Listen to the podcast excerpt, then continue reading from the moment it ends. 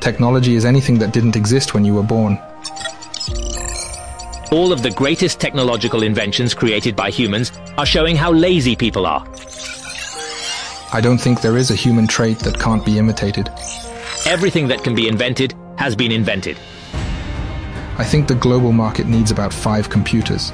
The question of whether computers can think is like asking if a submarine can swim. I think that technology has made the world a lot closer and will continue to make it even closer. Welcome to podcast Ban Nati, story of internet.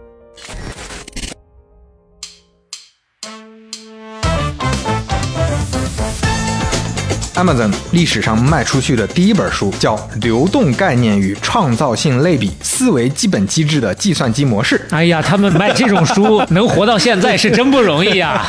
对，第一笔这个成交其实是误操作哦，，这这样啊，投诉我幺二三零六不是幺二三幺五，幺二三零六说这我们只管这高铁票，管的有点宽。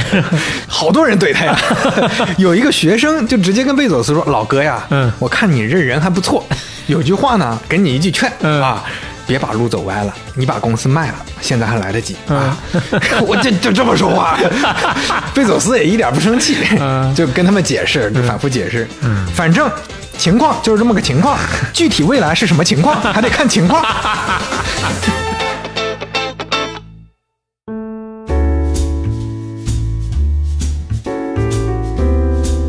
半打铁八十二期打板开始，大家好，我是刘飞，我是肖雷，不容易啊，不容易。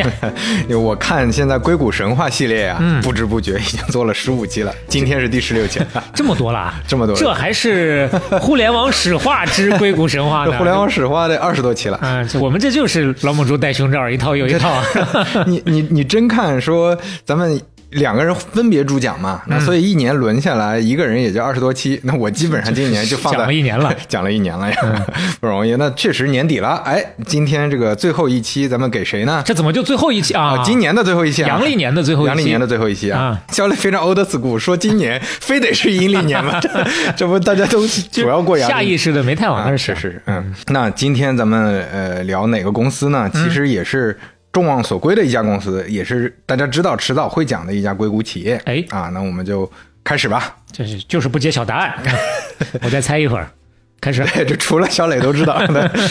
第一回追浪青年，嗯啊，这个故事我们从二十世纪六十年代美国新墨西哥州阿尔伯克基说起。哎，啊，说到这个地方，当年有一个马戏团，啊整个阿尔伯克基最好的独轮车手 叫香农啊，不是 我就看你要往这边走，是香香农，呃，可能没这么出色啊，没有这么高级啊。这位叫泰德·乔根森，嗯啊，也是个帅气小伙。后来呢，他就找了一个女朋友，嗯叫吉斯。那个时候他们俩还都是高中生呢。嗯，吉斯是高一学生，乔根森呢是高三学生。结果就在乔根森高中毕业的时候，吉斯怀孕了。啊，哎呦，呃，所以其实高一高二那个时候，你很年轻啊，呃，十六七岁左右。那个年代呢，也不是说很不正常，当然也不算特别正常吧。嗯反正他俩之间一直互相喜欢，所以就觉得那干脆咱们就结婚合着他们哎，啊就结婚。了。虽然没有到法定婚龄，嗯，但是就先办了婚礼，嗯，给孩子起名叫杰弗里·普勒斯顿·乔根森 啊，Jeffrey Preston Jorgensen。嗯啊，还非得再念一遍。结果他俩太年轻了，你看高中生啊，高中生能有什么社会阅历呢？所以婚姻很不幸福。嗯，加上呢，他们家境呢，当时也不是那么好吧，不是那么理想吧。虽然说像吉斯爸爸，他是这两个家庭里面算是比较有头有脸的，他是公务员，嗯是美国原子能委员会在阿尔伯克基那边当地的一个当地办事处的哎办事处负责的，对对，类似这种 啊。但是呢。整个家庭他们都不是那么有钱啊，乔根森也没有太多钱，嗯这俩？孩子就不养了？两个人也没啥养孩子的经验，所以就矛盾出来了，哦就各种各样的矛盾。最后啊，不幸离婚了。离婚了之后呢，孩子跟着妈妈吉斯，然后呢找了一个继父。嗯这个继父那看起来背景啊，就比确实咱们咱们不是说马戏团不好啊，但是 可能还是收入上啊，或者说好一些哎稍好一些。嗯这位继父呢是艾克森美孚的工程师。哦啊，你说石油公司大公司的工程师，所以很靠谱嘛。从此之后，我们的故事就跟乔根森没关系了。看出来了，这位继父他叫什么呢？他叫米格尔·安格尔·贝佐斯·佩雷斯哎呦，啊。这个四个名字啊，这个四个名字里面最重要的就是他那个姓嘛，贝佐斯。是所以这个小孩儿就改姓了，哎，还是叫杰夫里·普勒斯顿，但是后面跟了一个贝佐斯，简称杰夫·贝佐斯。这上来就开始如雷贯耳了。哎，贝佐斯呢，他是十岁的时候才知道他爸爸不是亲爸爸的呀，知道之后还大哭了一场。但是后来想了想，哎，现在爸爸也挺好的，啥也不缺，是吧？哎，所以其实他跟这个父母关系一直都还是挺不错的。嗯，然后继父他的工作对贝佐斯的童年影响非常大，他的外公也就是姥爷对他的影响也非常大。你看前面说了，他爸爸呢，他继父呢是石油公司的工程师啊，嗯，他姥爷呢之搞科技的。前哎是前面说了是在那个美国原子能委员会工作，在这之前他是在阿帕工作的呀。哎呦，阿帕那是啊。当年咱们前面反复提到好多次了。对吧？孵化出来好多高清黑科技，对吧？嗯。互联网也是从阿帕出来的，所以当时他姥爷、他外公去接触太空探索这些项目，接触计算机这些项目都非常早，所以呢，贝佐斯从小跟我们之前说的大量的人物都一样，就喜欢拆东西。嗯，三岁的时候就开始拆了。哎呦，拿着螺丝刀啊，把自己婴儿床给拆了。嚯拆了之后说：“我我不要睡这个，我要睡大床，啊我我不要睡了，你看都都坏了。”后来在车库里折腾，折腾什么吸尘器改装的水翼船，雨伞改装的太阳能灶，还给自己在门口装了一个电子报警器。他家里因为有一些其他的亲戚朋友，嗯，生人勿近的，哎，进门的时候就报警、嗯啊。成功把自己混成了孤家寡人。八岁的时候，他就学会写代码了，还写出来一个游戏。八岁就能写代码，就天天玩自己写的这个游戏，啊那这确实从小开始就有这个能力啊。耳濡目染。贝佐斯的人生理想呢，那个时候也确定下来，不是赚大钱，嗯他是想成为爱迪生这样的发明家。那这不跟我们小时候都一样吗？这不是，呃长大了就有差距哎，了。不，这他身边的同学是想成为爱因斯坦这种科学家，我们都是想成为科学家。嗯，但是他想成为发明家，哦还是有一些微妙的区别的啊。小的时候啊，外公外婆、他姥姥姥爷还带着他去环美旅行，长见识就是你说这个家庭条件跟之前我们聊过的马斯克那很像嗯啊，也是从小这么小的时候就开始长见识了。高中的时候就参加各种学生项目，还拿了美国优秀学生奖学金啊，那是国家的优秀奖学金啊，成绩非常优秀。嗯，可以说就是别人家的孩子呀。毕业典礼也是请他上去讲话，嗯他上去之后就说：“未来啊，我们每个人都应该离开地球，就应该把地球改造成主题公园啊，就是这就是我们以前的祖先生活的地方啊，大西家来逛一部世界，嗯，这就是科幻那个小说里经常的主题嘛。合着西部世界是剽窃他的思思想。后来贝佐斯去了普林斯顿大学，嗯学习计算机，而且获得了电机工程、电脑科学的学士学位。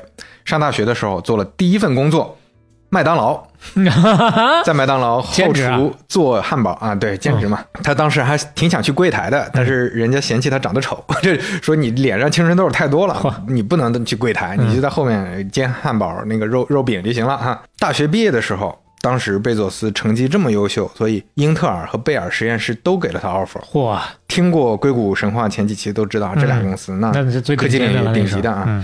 但是他决定去一家初创公司，这家公司叫 Fatal，是做国际贸易网络。这个你可以看作是一个前互联网时代的一个计算机公司，嗯它是做全球的电话网络系统的。但是在这个哦网络系统之上，可能也有一些服务，也有一些呃软件等等这些。听起来有点像运营商那个意思。你想嘛，我们之前最早的电话服务是什么？就跟我们现在互联网服务一样，就是做内容。我们之前反复讲过，哦就我打电话幺幺四，对吧？我打电话说你给我提供一下股票信息啊它其实也是提供这些东西的。这么一说就理解了哎，嗯，他当时看好这个方向，到了一九八八年，人跳槽了，嗯更看好另一个方向，就是金融，他去华尔街了，进入银行行业了。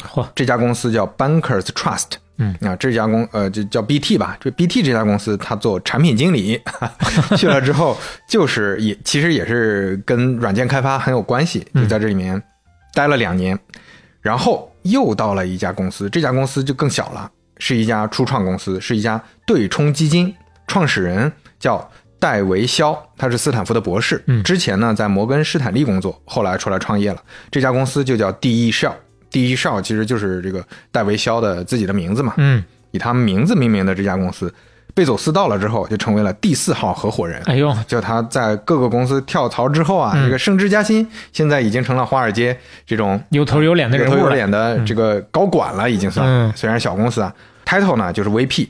这一年，贝佐斯三十岁，他当时在公司做什么呢？就是用计算机程序去搭一些数据模型，用计算机帮助大家去算一些东西。嗯最后我做一些金融决策嘛。你看这是什么时候？九四年了，好，非常超前，就有点像我们现在说量化基金类似的这种东西。是当年的净回报率就达到了百分之二十六啊。嚯，九四年这个时候，我们看这个时间点，之前我们在硅谷神话里反复提的一个时间点，马赛克浏览器出现了，嗯，也就是后来的网景浏览器，它代表着互联网开始爆发了。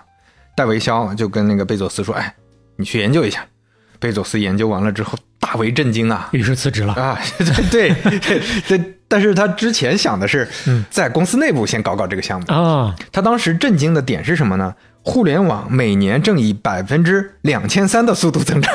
哇 他在想，哦哟，如果是这个基基层的这种基础设施在增长，那我在这个基础设施上做什么样的商业模式，我能跟得上这种增长？嗯，哎，当时他就在在思考这个远期的问题了，他并不是说只看当下怎么样。后来就开始判断说，哎，有一个好的想法。其实他思考了很多想法，包括电子邮件服务啊，嗯在线股票交易啊等等，都是未来会出现的那种核心的互联网的服务。嗯，但是他有一个更大的想法，而且他觉得这个是一个更落地的想法，就是在 Everything Store 卖所有东西的商店，什么都有的商店。就这么早就在考虑在互联网的基础之上做这事儿。对你像在当时不可能有人想到这么长远，嗯但是他觉得如果互联网这么增长下去，那未来人人都上网啊，嗯那肯定在网上可以你去撮合消费者和商家，这天经地义啊。所以他就开始想，如果我卖在 Everything Store，我肯定不能第一天就 真的买 Everything，嗯，我肯定是先挑一个品类，从哪儿开始？什么品类呢？他就列了一些产品清单，看什么在网上比较好卖，最后结论就是书。哎，哎，这是有逻辑的。嗯为啥呢？第一，书的销量是相对比较大的，当时已经有一百多万种书籍了，嗯丰富多样。在整个呃美国市场里面，年销售额两百五十亿美元，而且美国有四千多个出版商，所以它是一个成熟市场。嗯，它不像其他的一些品类。第二呢，图书很分散，没有巨头。哎哦，这也是一个好处，就是美国市场份额最大的书店只有百分之十二的份额。看得出来，一下手确实还是冲着一个远大的目标去的。哎但是同时呢，他为啥选书？因为书是标准化的，嗯它有国际标准书号，对吧？你可以有有很好的这个统计数据的方法，你可以建数据库。同时包规也差不多，它好运啊。嗯你说你刚开始就做啤酒，刚开始就做汽水，你这种东西运输成本物流难度太大对难度太大当时贝佐斯考虑清楚说：“咱们开始卖书吧。”然后就跟老板戴维肖说。戴维肖听了之后说：“算了吧，算了吧，这这这你这个 idea 呢，倒是个好 idea，嗯，但是呢，对于没有稳定工作的人来说，它是个更好的 idea。哎呦，你现在呀，工作这么稳定，对吧？你在公司里是个 VP，嗯你去做这个东西，对吧？哦，当时贝佐斯就想，沉没成本可能有点大。对啊、就是你这个东西它是有成功概率的呀。嗯你现在拿着工资好好的，你干嘛去去创业做这种东西？嗯，然后贝佐斯说：“那我我就走。就是要干。”戴维肖说：“我给你四十八个小时，你好好想想、嗯啊！你一一边是稳定工作，对吧？一边是有头有脸的华尔街一个分析师啊，华尔街一个软件工程师的这个角色。是另一边啊，你出去创业，到时候还指不定怎么着呢。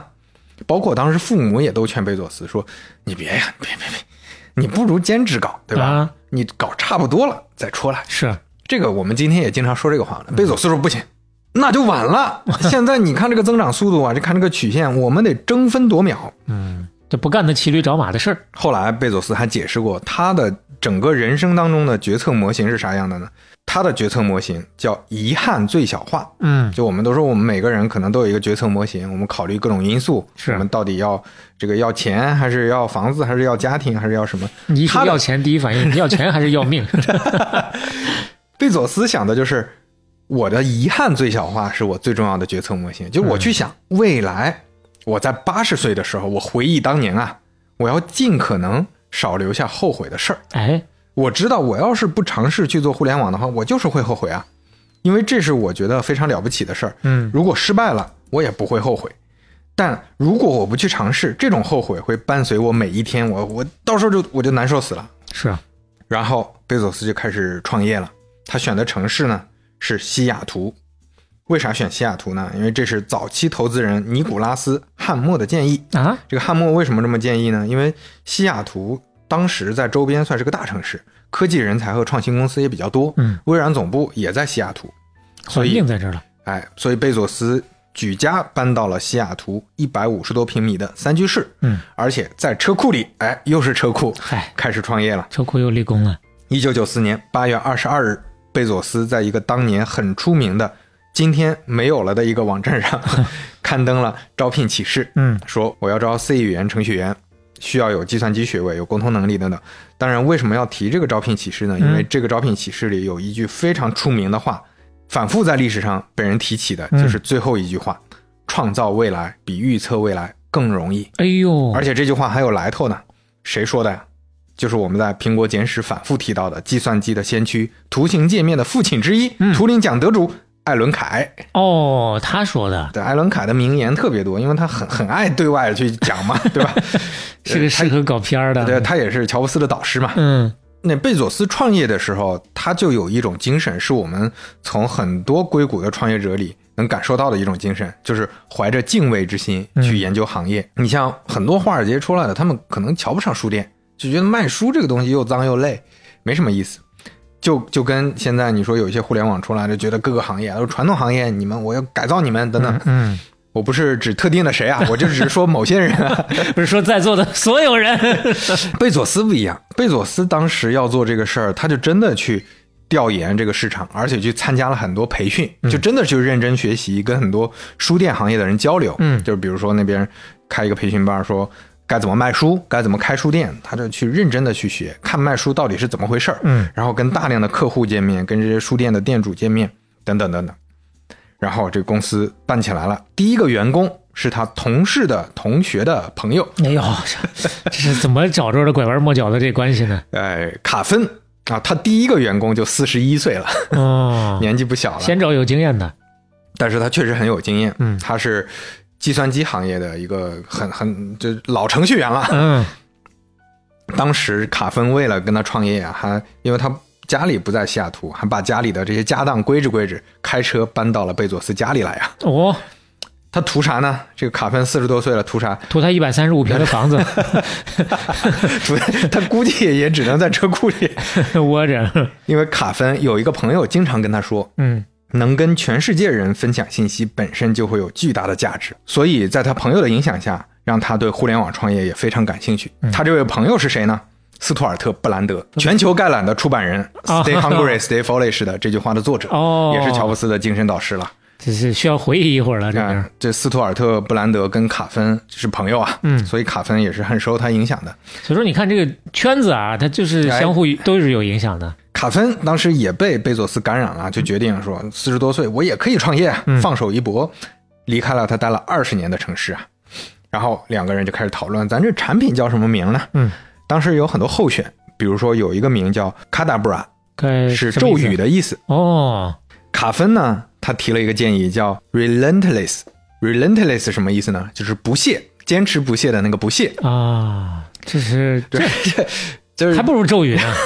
然后讨论了半天，最后决定用 Amazon。啊哎，啊，这是第一次定下来就没有再改过的名字。，对，Amazon、为什么呢？道理很简单，因为是 A 开头啊，哎呦喂，排序能排前面啊。哇，那会儿就能做微商的哎前置啊，是啊，嗯而且这个还真不是说随便说说而已。就后来在那个网景浏览器官方的网站推荐里，因为那个时候网站少嘛，这种网站导览的呃这这个页面非常重要，它的排序确实就排在最前面。按字母顺序，按字母顺序来的，嗯，当然也有另外一些含义啊，包括后来公司肯定会解读，我肯定不能说是因为 A 排前面，嗯就是说它是世界上最大的河嘛，所以我什么都有，还是 the everything store 这个意思啊。啊，到了十一月，亚马逊有了第二个员工，然后也是跟着卡芬写代码的一个程序员。那个时候，公司慢慢的就开始做起来了。嗯贝佐斯他不写代码，他到处跑业务啊，嗯以及就像刚才说的，他去参加各种培训，去学习怎么卖书。这个时候就开始考虑钱的问题了，因为你现在没有收入啊，然后你公司你还得养活人呢，嗯员工越来越多了，钱从哪儿来呢？亲戚朋友哪儿来？啊啊，土办法就是跟大家集资啊。哟，刚不是说有早期投资人吗？啊，那个投资人也是个个人投资人，就是给了、哦就没多少钱十万、二十万那种哇。然后他用的就非常土的办法，每个人出五万块钱，嗯二十、个人，这不就一百万了吗？这就能启动了，这就是目标。呃能找到二十个人也难哎，啊。我的目标就是一百万。嗯最后他爸妈分别给了五万，加起来十万，对吧？贝佐斯当时还跟他爸妈打预防针呢，说：“哎，你这笔钱啊，你你们想好了啊，嗯反正到时候有百分之七十的可能，他就他就没了，啊、就蒸发了，嗯，是怎么就就消失算出来的？了。后来再加上一点贷款，这一百万确实筹的差不多了，嗯就启动了。一九九五年二月，Amazon.com 正式成立。注意啊，这个 .com 不是网站的这个意思啊，这个.，注意这个 .com 不只是指网站，公司名就是 Amazon.com。哦，把名字里面把这个取上这个 dot com 是写在公司名字里的，为了品牌传播，为了跟互联网挂钩，而且注意，这是全世界第一个这么做的公司。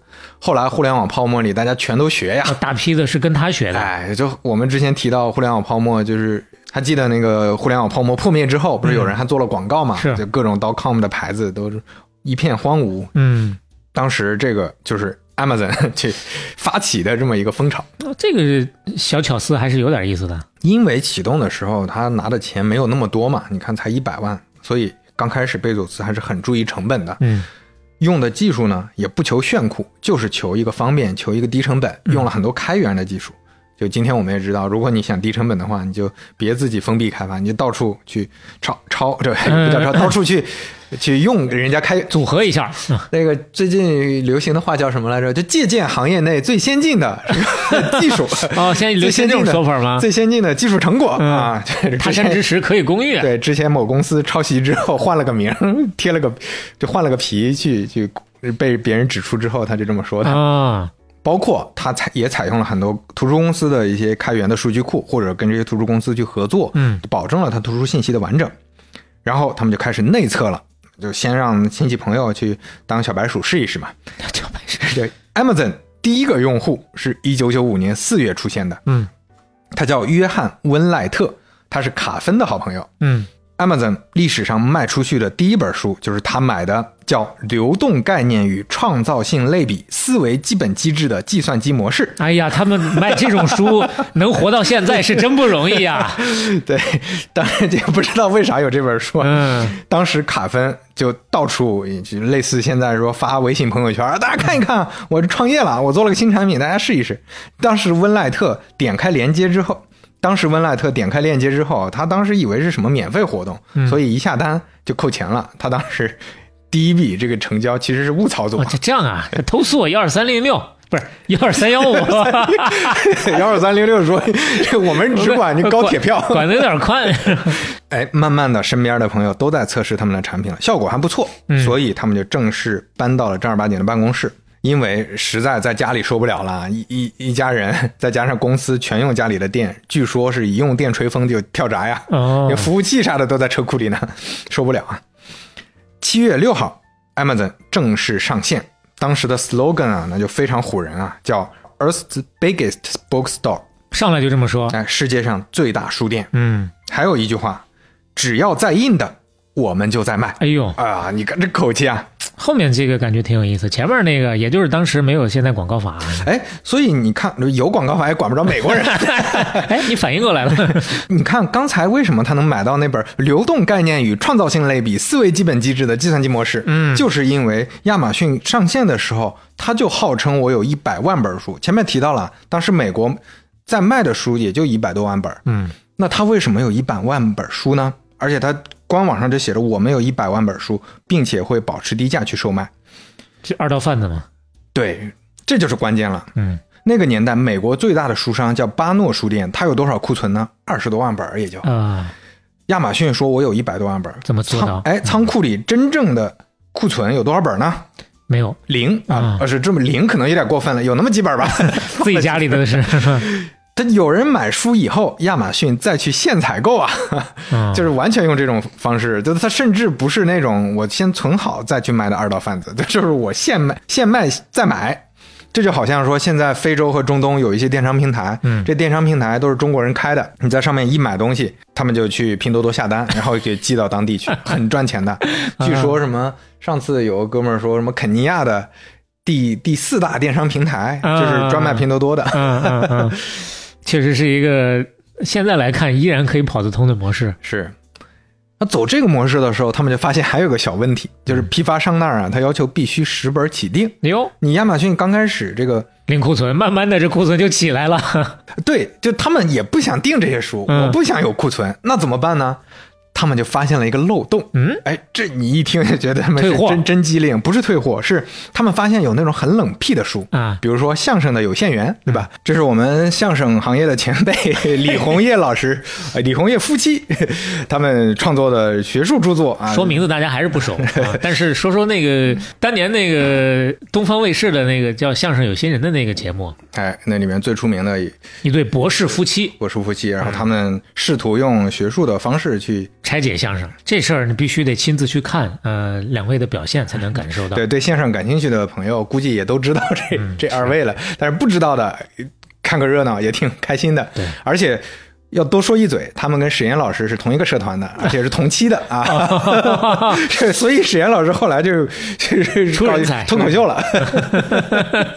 哎，说到哪儿来着？说冷僻的书。对，对我也不知道为啥要用这个梗，反正就是如果有这种很冷僻的书，本来就没什么没那么几本的，他们知道批发商那儿肯定也没库存，嗯也没货，嗯，那这怎么办呢？比如说啊，你说你现在要买一本呃贝佐斯传，嗯，你下单配九本相声的有限元，那边就会告诉你这九本没货，嗯这一本我发给你。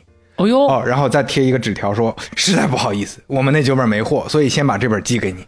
哦，哎，你这么干，你不就钻漏洞了吗？嚯！但这玩意儿总感觉干不长久，虽然这个主意才能能让他们发现非常厉害啊。反正就是这个案例，当然不是说鼓励大家去钻钻空子，主要还是说他们早年就是为了这个省成本啊，嗯实在是下。想方设法的去钻营啊。哎，那亚马逊这种逻辑啊，我们现在看好像就也就是剥了层皮，嗯但实际上意义还是挺大的。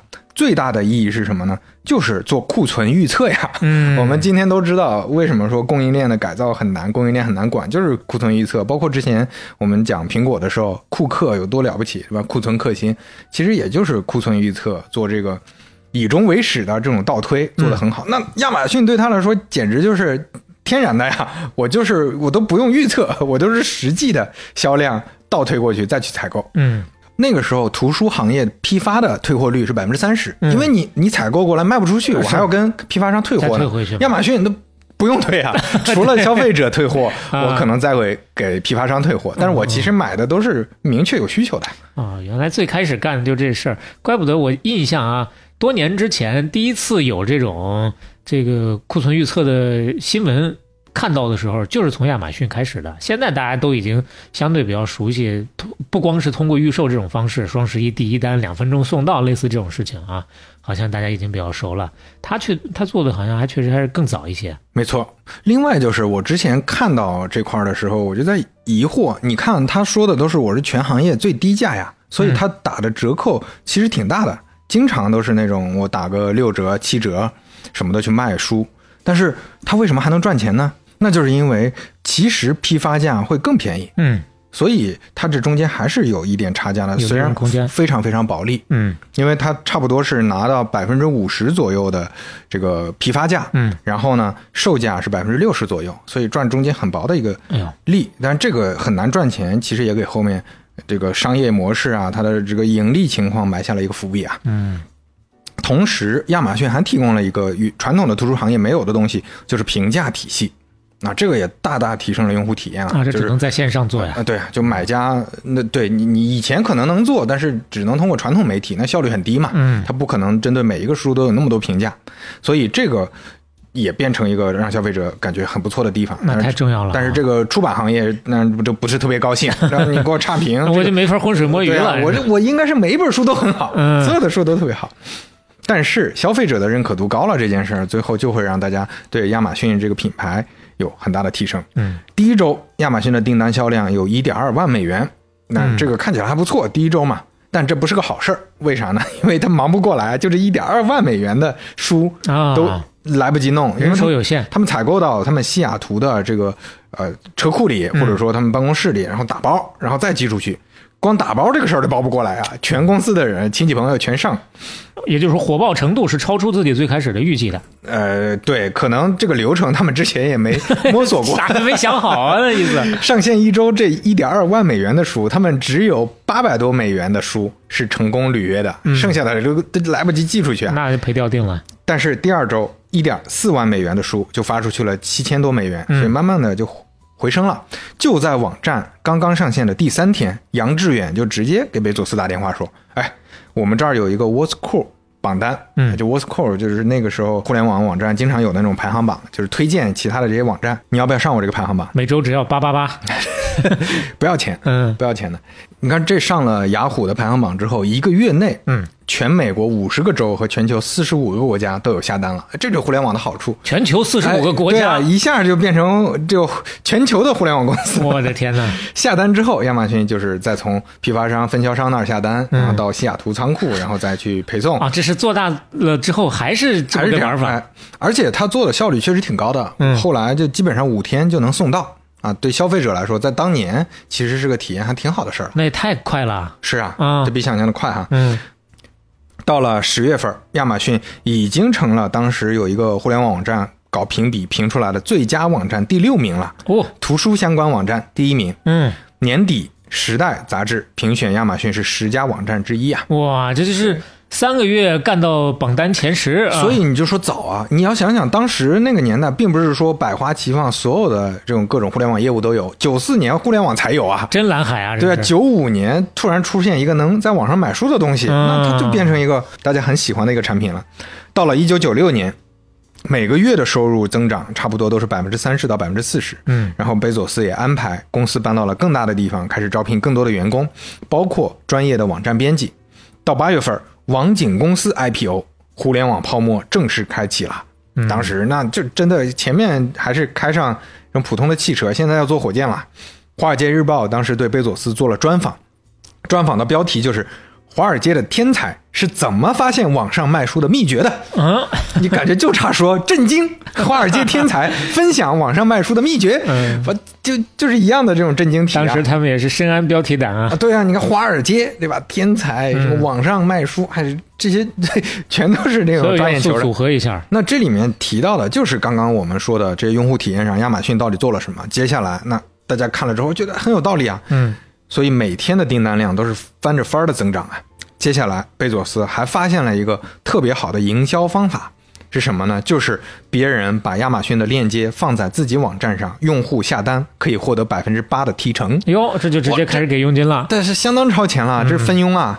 而且因为互联网能记录嘛，所以你那个链接你到时候卖出去，我是知道的，所以我能给你分。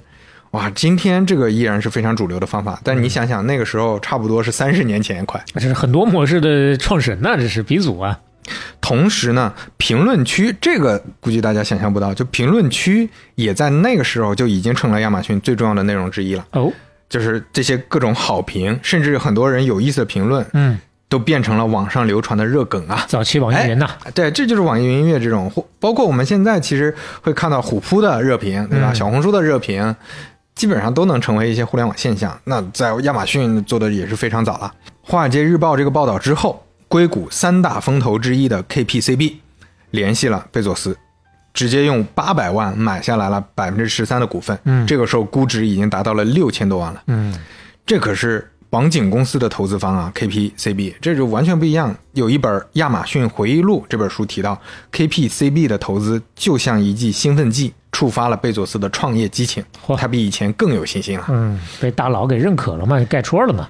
信心之后，贝佐斯就给公司定了策略，跟大家讲，我们以后的策略就是两个字儿，嗯，扩张啊，，get big fast，这快速做大。嗯，到了年底，亚马逊一百五十个员工了，确实扩张了，原来才几个人。嗯另外呢，他们发现促进用户下单的有一个新功能特别好，这个新功能叫做 Similarities，相似推荐，用今天比较好理解的功能描述，就是猜你喜欢，也非常超前了。嗯，就根据你买过的书推荐类似的书，这是一九九六年啊，这个立马就带来了一大波销量。嗯，贝佐斯还上升了一下，说：“哎呀，以前再伟大的商人也意识不到顾客所具有的个性化特征啊，只有电子商务能改变这一现实。这话说的其实很对”，非常好，这至理名言啊！而他又能敏锐的意识到，呃，他有这个功能可以做。对啊，就你看九六年我们都干啥呢？九六，你你就看今天，我们其实已经是真的生活在个性化的互联网里面了。嗯每个人用的互联网产品的首页，淘宝、抖音、小宇宙，对吧？大家看的东西都不一样。都不一样，扩张的另一个方面，就让二号员工卡芬，我们前面提到的四十一岁举家搬到西雅图来的那个计算机老程序员，嗯，让他有点担心了。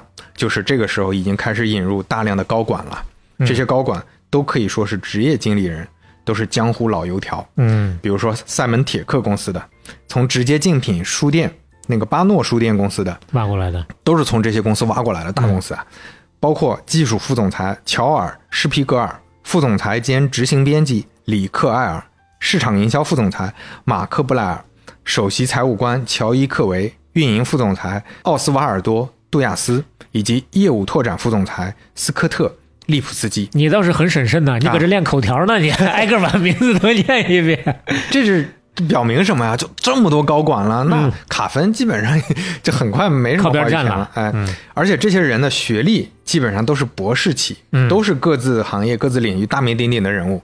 比如说前面提到的奥斯瓦尔多·杜亚斯，他是联邦快递的高管啊。嗯，技术副总裁乔尔·斯皮格尔那更不得了，之前是苹果的高级经理和微软的高级经理，那上面就跟那个比尔盖茨和乔布斯都没隔几级啊。嗯，而且当时这位斯皮格尔他走的时候，比尔盖茨也很吃惊，乔布斯也很吃惊，哪个小瘪三公司能把你给挖过去？他们都不看好那个互联网嘛。当时比尔盖茨不看好互联网，我们之前提到过，嗯，在六十八期讲互联网泡沫的时候提到最过。开始的时候那，乔布斯他是单纯觉得卖东西太不性感了，很无聊。嗯贝佐斯有一个点，他跟马斯克是完全相反的，就是他不是事必躬亲，嗯他全靠挖人啊。嗯组建豪华团队解决问题。当然，决策权还是牢牢在他手上，但是他会用这些专业的人才，而且他面试的时候甚至会问每个人的 SAT 成绩。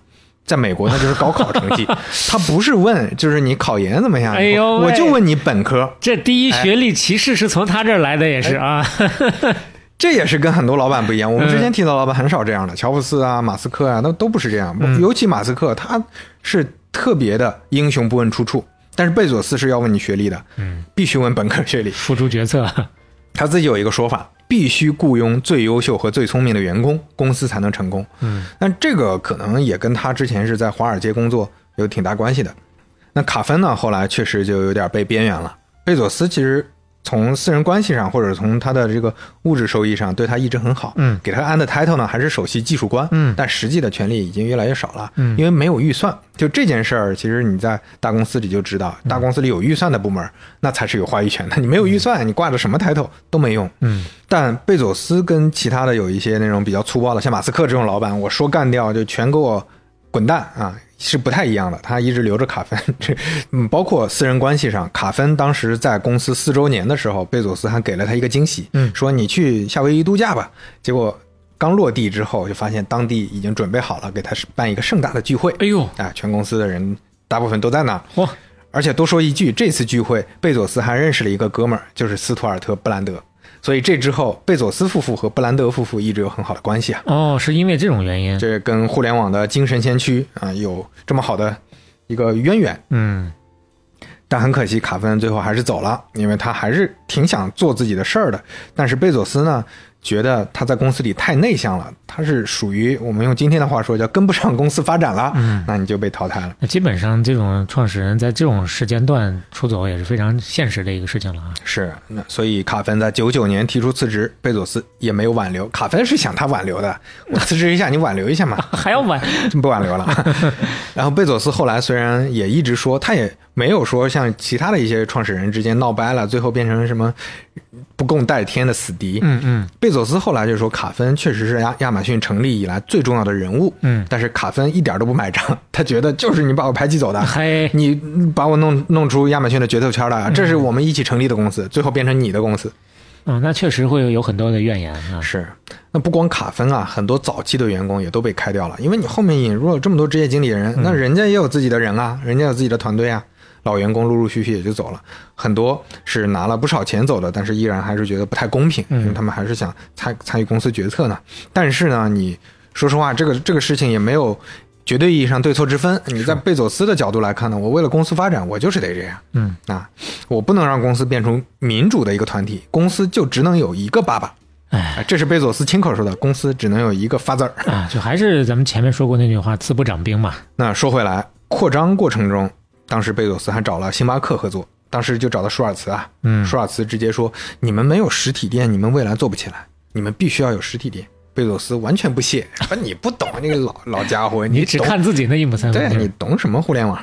本来两边还要深度合作，但是星巴克张嘴就说咱们合作可以啊，给我百分之十的股份。嚯贝佐斯直接就走了，回见吧您的。哎当时亚马逊就今天看 就是我们经常见到了互联网公司的那种刻板印象，嗯你就别说九九六了，那就是零零七啊。哎呦，每个人的精神状态都非常可怕呀，嗯 就是天天就除了上班就是上班，那是他就是为了尽力扩张嘛，可以想象。而且越高管，你位置越高，你可能越忙。CFO 乔伊，前面我们提到的那个，据说有一次开车上班，下了车就上楼了，火都没关啊。晚上回家的时候一看，哎呦，钥匙呢？哎呀，钥匙丢了，那没办法，只能走回家了。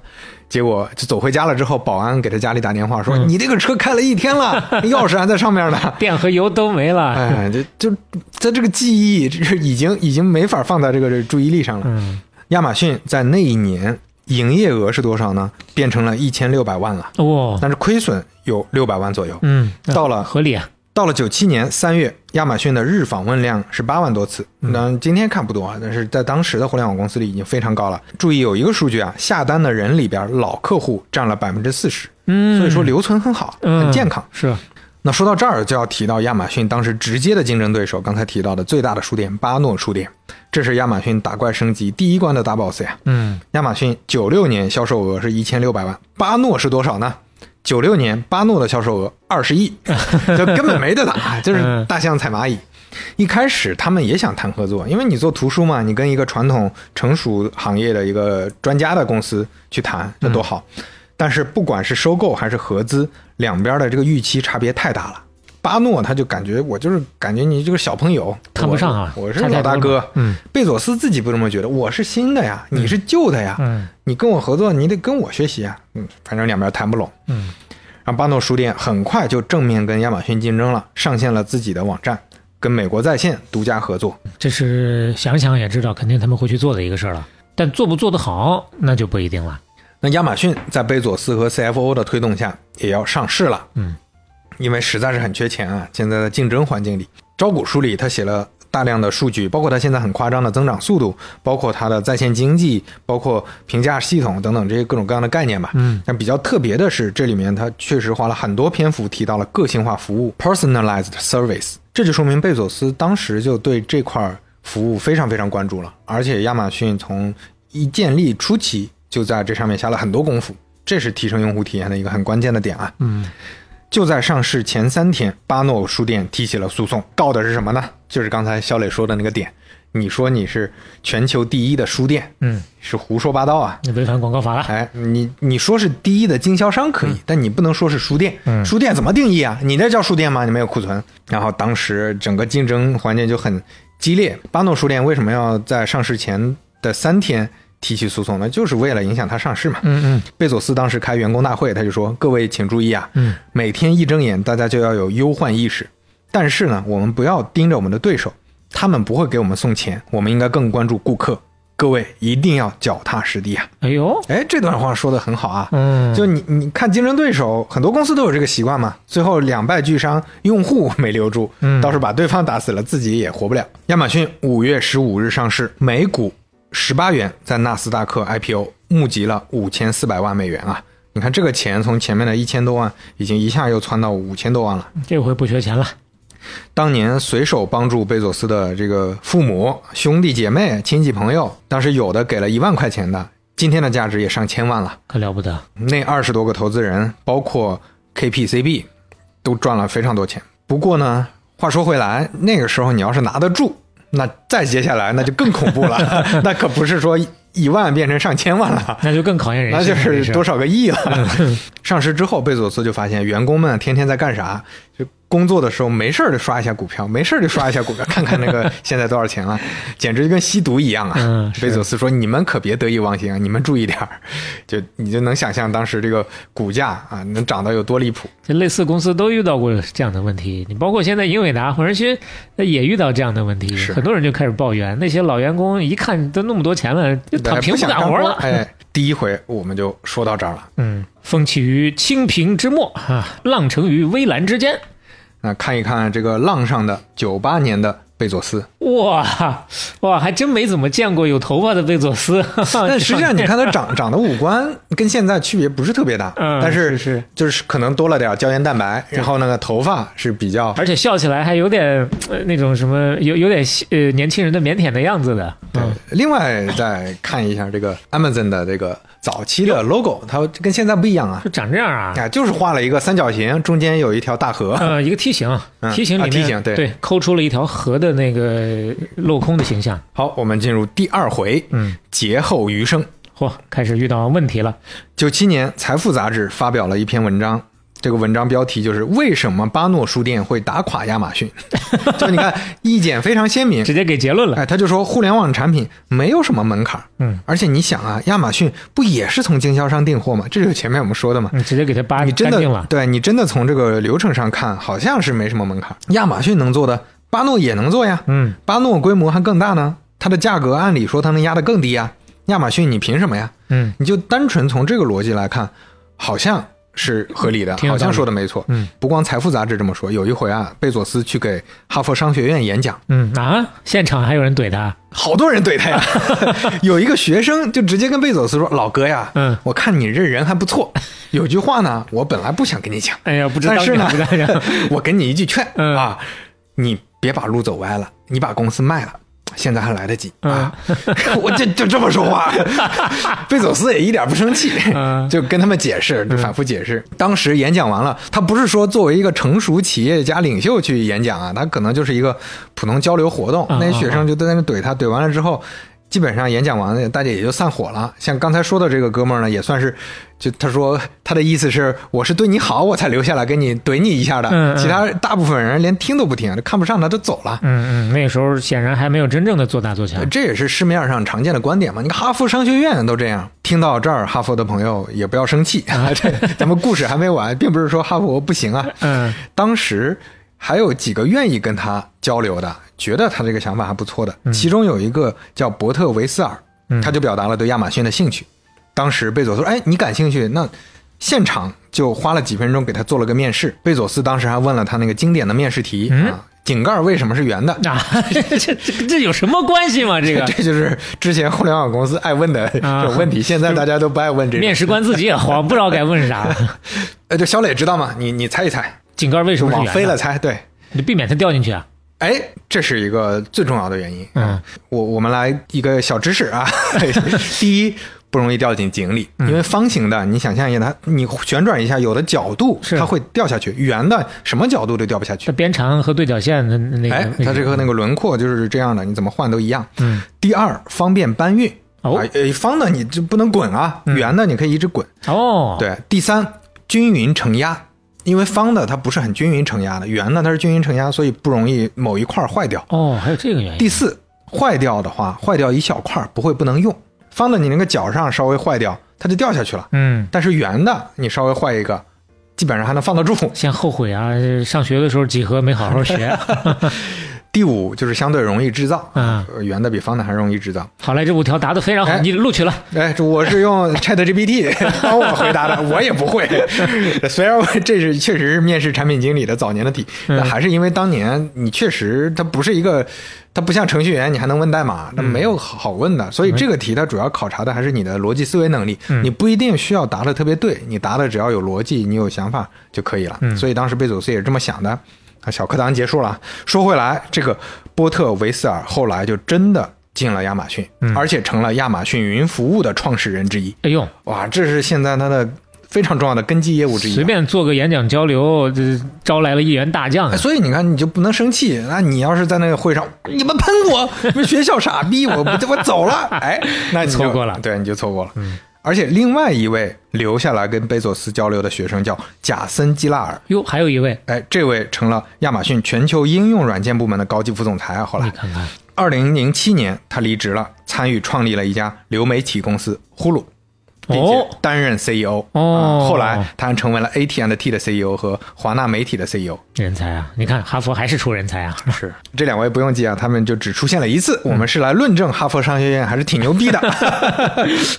那话说回来啊，这也说明其实学历也不是关键，你不是 能保证你进了哈佛商学院你就一定能怎么样，你还是得靠自己的判断力。还是得靠能碰见杰夫贝佐斯啊！那那碰见的大部分不都喷他吗？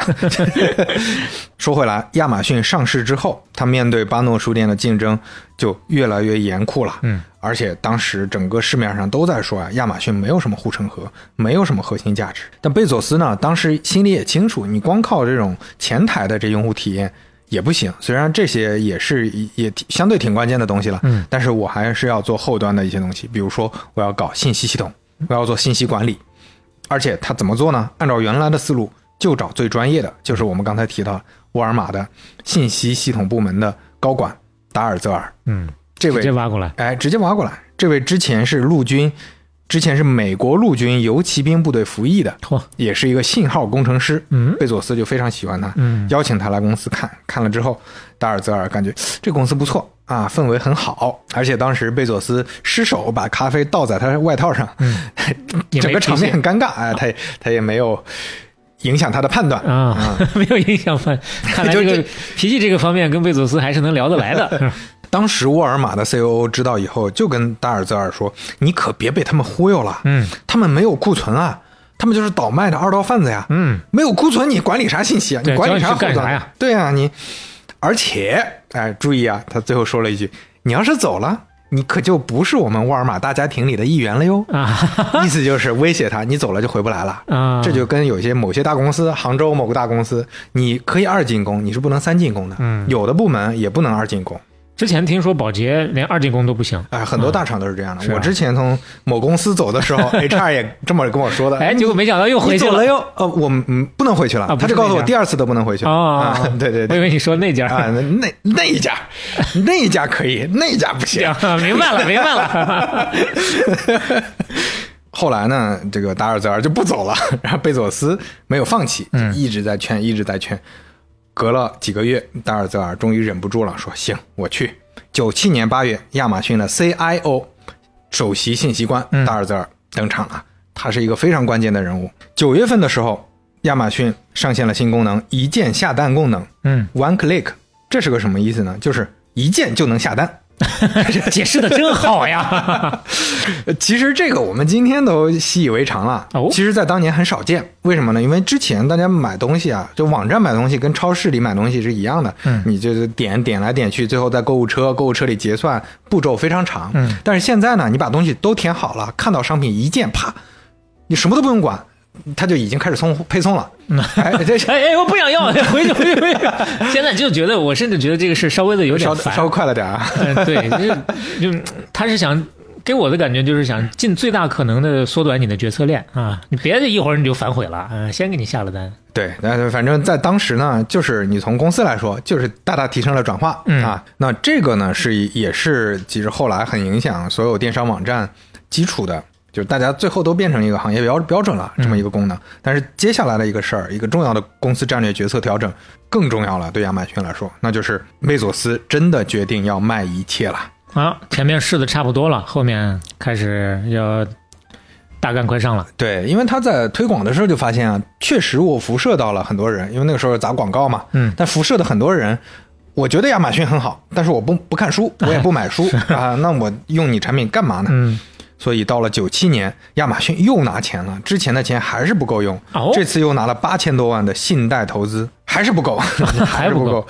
在九八年五月增发了什么呢？还不是股票，增发了零息垃圾债券股嗯去融资，嗯，啊，融了三点二六亿，啊，这当时他还犹豫呢，三点多亿好不好融啊？嗯结果一放出来，完全不愁卖。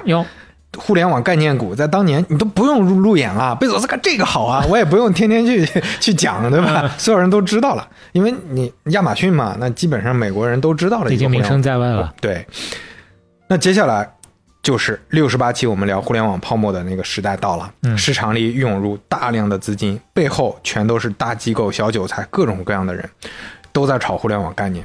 到这个时候，亚马逊也就趁机把步子迈的有点大了。嗯，你想想，两年前手头才有一百万啊，现在连续发了，就刚才发的都是其中一次，嗯后来连续发了三种债券，一共融了二十二亿的资金啊！哎呦，哇，你看这个步子啊，啊，那确实特别符合当时的那个气氛，是大家都这么干。吵起来了，这受不了了，这跟着搞。而且他步子大，为什么我说他步子大？不是因为他自己卖什么东西，你要是真像贝佐斯说的，我就把品类拓宽一下，嗯也就罢了。他是买别的公司搞各种并购，哎事后基本上证明，大家都懂嘛。嗯这些并购你做的不好，而且那个年代出来的互联网泡沫时代的这些公司都没有什么自己的底子，不是什么好资产，嗯，几乎都没什么用。我们数一数啊，从九八年初开始，他收购了什么公司？第一家英国最大的网上书店之一 Book Pages，嗯第二家德国的 Telebook 公司，也是做那个电商嗯，卖书的啊。好歹还是行业对那本行业的。对，这两个呢都是进军欧洲市场，这两个算算是有用吧，因为它有自己的客群，省了它之前拓展的功夫。第三家公司 IMDB。哎啊，就是大家熟悉的那个影视数据库的网站，哦就豆瓣电影嘛，就嗯国外的。它是为了什么呢？就是为了进军影视行业。收购 IMDB 之后，也顺势在九八年初，亚马逊的音乐商店上线了。嗯你就可以在线买那个数字音乐了。九八年底，亚马逊的视频商店上线了，有六万多部电影可以看了，还有 DVD 可以买。所以这基本上也是，呃，它的一个策略吧，就往这个方向拓展。嗯第四家公司，哎，这个就有意思了，收购了一家叫 Planet All 星球。这也不知道怎么翻译，啥都有，啥都有 的星球啊！但是它不是卖东西的，嗯，这是一个网络日历和通讯录的社交网站。哎呦，这是真的就特别有呃当年的哎，那种有那种气氛了。感觉是吧？嗯通过用户分享特殊兴趣、更新、星座分析和日历邀请，让有共同兴趣的人在网上联系起来。哇，就听着也是云里雾里啊。工具体是什么呢？比嗯如说啊，小磊，你在日历里输入某几天你要去玩啊，你要去云南玩儿，你要去东京玩儿，你要去什么马达加斯加玩儿，哎，这个时候就会提醒你，哎呦，巧了，巧了，谁也要去、嗯啊？你老板要去，那这个时候你想，那我就不去这儿了，对吧？你你同事要去啊、嗯你喜欢的姑娘要去，哎，搜索起来，就这么一个网站，啊就这么一个东西。那做的信息撮合的事儿，早期探探啊。对，当时已经有三十四万用户了，哦，这用户还可以，嗯，但是亚马逊买这个事儿就有点呃奇怪。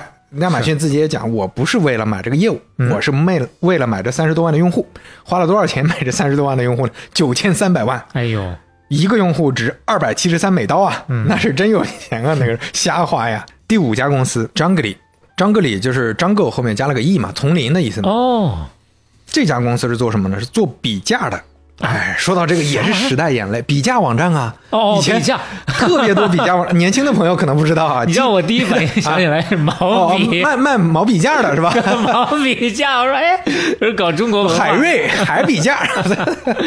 啊，做比价的网站。对，这说到这儿，年轻的朋友可能不知道啊，嗯就是以前不光有淘宝、京东、拼多多这几家呀，以前是特别多的电商网站，嗯谁都在做电商网站，就跟一有一个城市有很多商场一样。但是现在我们知道，互联网的商场就那么几家了，所以在当时五花八门的这些电商网站出现的时候，就会出现一种网站是专门去对比的、嗯啊，我同一个商品，各个网站的价格怎么样，嗯各个网站提供的这信息怎么样。那可能年轻人还在用什么值得买？什么值得卖？对，它是还有的一家公司，还有一家一家网站，嗯包括一淘网啊、慧慧网啊啊，这都那我就真不知道历史的眼泪了。哦，这都是过去式了啊。嗯当时张狗做的确实也还不错，它有一千五百万的商品，商品的这个信息。嗯，亚马逊花了多少钱买这个张狗的？一点八七亿呀、哎呦，十块钱一条，哈，那是真的贵呀、嗯而且他当时是这个价格呢，就就是为了碾压另一个竞标的公司，就是雅虎，雅虎也想买，哦所以我就直接出一个无法拒绝的价格。就气氛轰到这儿了，真的是，但说到这儿，我们要提一句，还是挺有意思的一个点，就是他买了这个张格里之后，按理说吧，你一个电商网站买了一个比价的，比价的这个网站，它不就是前置的嘛？嗯所以我肯定是把竞争对手的那个操作一下，或者就直接下掉了。但是贝佐斯坚持不做这个事儿，嗯，就是我买了之后，他该怎么做还是怎么做，还是讲原则的哎，，讲原则的，注重用户体验的。说到张格里，还有个很好玩的事儿，张格里的总裁叫史里拉姆，嗯这个史里拉姆呢，嗯，他跟我们硅谷故事里经常出现的一样，他也是斯坦福大学的老师，他是之前从斯坦福大学下海创业的。嗯他呢也有两个学生在搞互联网，年轻人嘛，嗯，大家就互相交流一下。所以收购了张国立之后，贝佐斯就跟施里拉姆和他两个学生一块儿吃了个饭。看来又是有名有姓的人哎，，你喜欢很喜欢他们的项目，嗯说你们这个项目不错啊，叫什么搜索引擎？哎，哎，他就顺手投资了一百万。嗯这俩人是谁呢？拉里·佩奇和谢尔盖·布林啊。想想就是往这个方向走了啊，哎，这这一点八七亿花的值啊！这顿饭买下来都值，我跟你说，这一百万现在拿出来，少说十个亿啊！嗯是，就所以说，很多人看到贝佐斯居然是 Google 的这么早期的投资人，是很震惊的啊，。好有眼光啊，啊，所以说这个圈子啊，真的，你你说说，你当时你哪怕很喜欢搜索引擎，你能找到谢尔盖·布林是找不到的。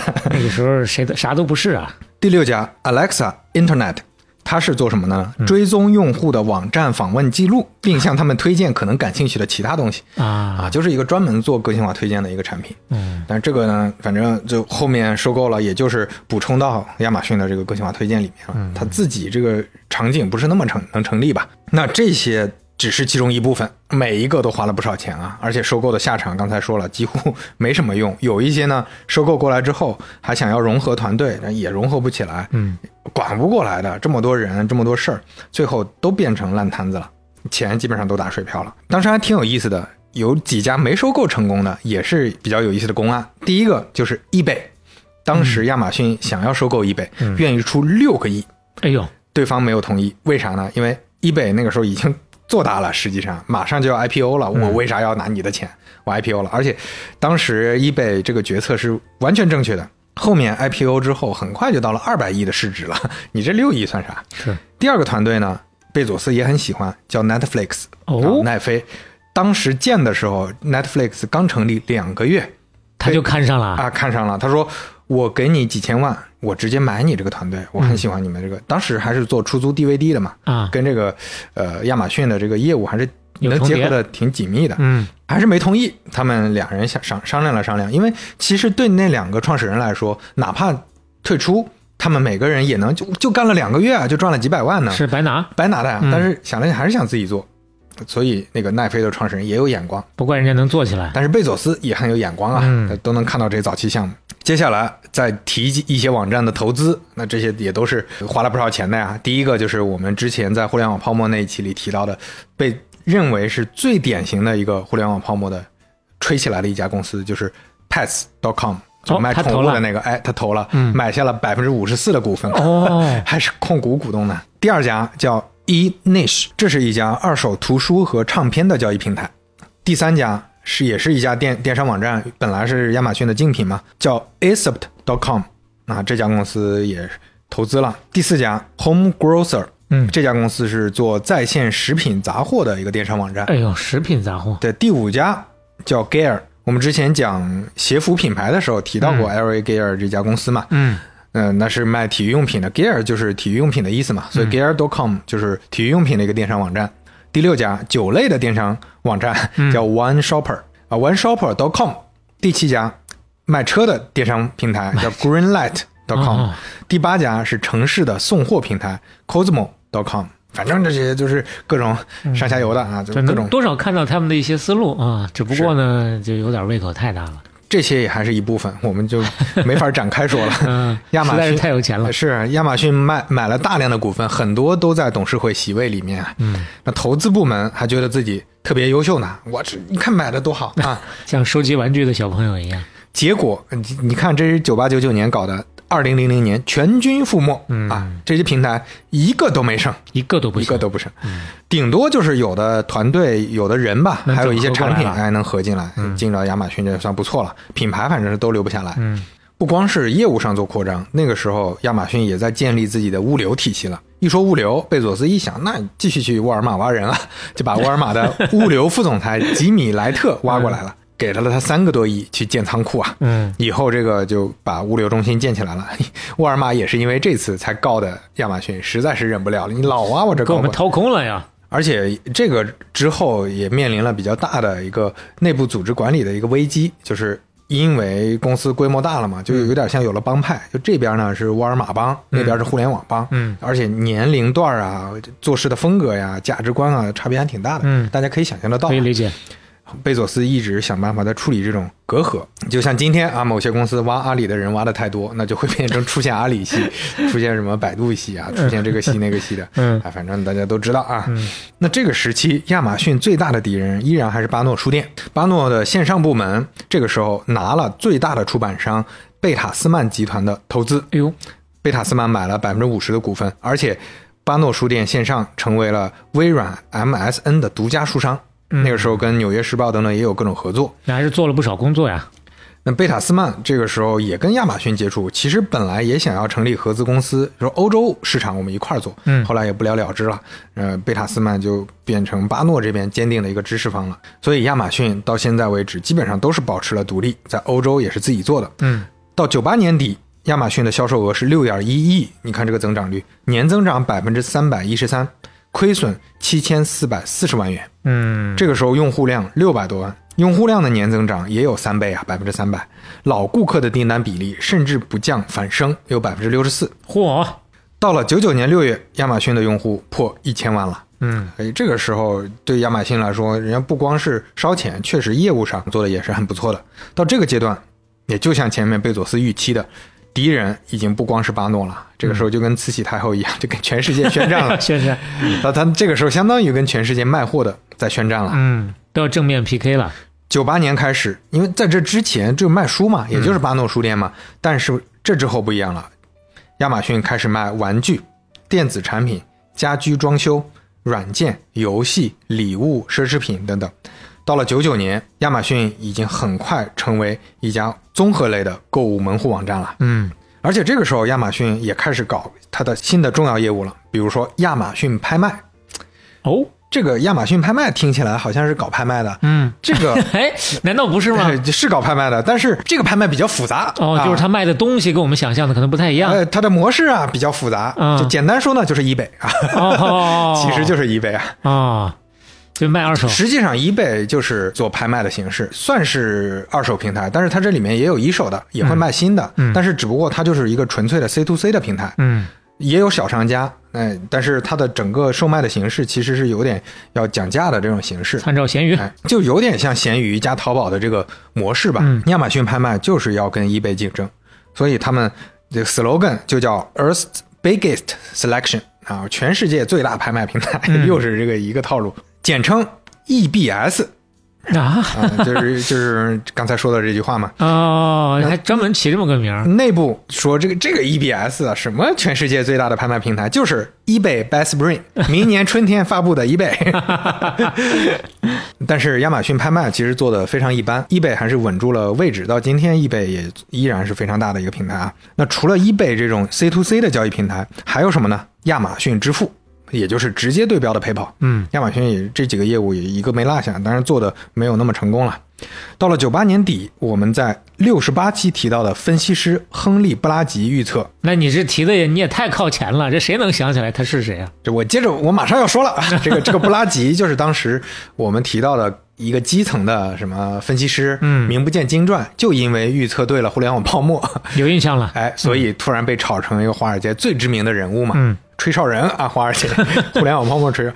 布拉吉当时预测就预测到了亚马逊，他说亚马逊的股价未来一年会到四百美元。嗯，这个时间点，亚马逊的股价是两百美元，就整个坊间、整个互联网这分析师没有敢说这两百元不是高点的呀，全都觉得两百元不得了了。已经迅猛的涨了那好几年它，了，你想想，它上市的价格十几美元了，是吧？所以你看这个当时简直就是口出狂言啊！嗯，结果就因为这个分析，反而变成了自证预言。什么是自证预言啊？就是 言出法随。哎，大家觉得哦有道理啊，应该能到四百，那我得赶快买，然后最后就真到了四百、而且是花了多长时间到了四百？二十天，啊，二十天，就是他发布这个说法，二十天到了四百，这也。太快了，太可怕了了！就在那儿四百那个地方放了个吸铁石，哎，这个时候贝佐斯的个人自信也到了顶端啊，花钱如流水。前面说的各种买买买，就真的是一天恨不能买三个公司。这就跟马斯克男人买玩具一样了。而且他那个时候也提出了一个贼不靠谱的计划，叫法格计划。嗯，法格呢，这个是参考了科恩兄弟有一部电影叫《冰雪暴》，嗯，这里面他提到的，呃，这个《冰雪暴》的英文名其实就是法格。哦，这个法格计划是什么意思呢？就是把全世界所有的东西，所有能卖的东西，每一样一份儿放在咱们仓库里。嚯哎，这用户体验杠杠的，这是要搞诺亚方舟啊！这是 当时这这都懵了，就是 啊啊，这这有必要吗不？知道要干啥。为？啥要买一份儿都放在仓库里？嗯，那，但是怎么长毛啊！这是贝佐斯还说，这就是亚马逊历史上最重要的计划。当然，最后我们都知道很难实现啊，嗯没有人支持他在公司里。同时，在这一年，对于亚马逊的质疑也越来越多。我、很容易理解，就是亚马逊的收入是涨了，嗯，但是呢，利润还是看不到，看不到赚钱的那一天，根本没有清晰的商业模式。你要说我图书现在卖的好，但是图书薄利啊，嗯你现在支撑不了成本的。那你说以后我可以卖各种产品，但是现在你面临的敌手可不是巴诺书店了，你面临的是沃尔玛呀，你怎么打沃尔玛？前方荆棘密布啊！而且不光沃尔玛，你还要打谁？你还要打玩具行业的玩具反斗城啊，啊，你还要打 eToys 啊，嗯。我们之前提到的，人家这些互联网公司也也也跟你一样泡沫吹起来了呀，这手里不缺钱啊，你还要打卖电电子产品的，你还要打每一个你细分行业的这些平台了呀，啥都卖，就是啥都要打。是啊，而且你哪怕就说你直接对标的在线的综合购物平台，当时有一个网站叫 Buy.com，嗯。就是买 名 .com 字。确实也很直接。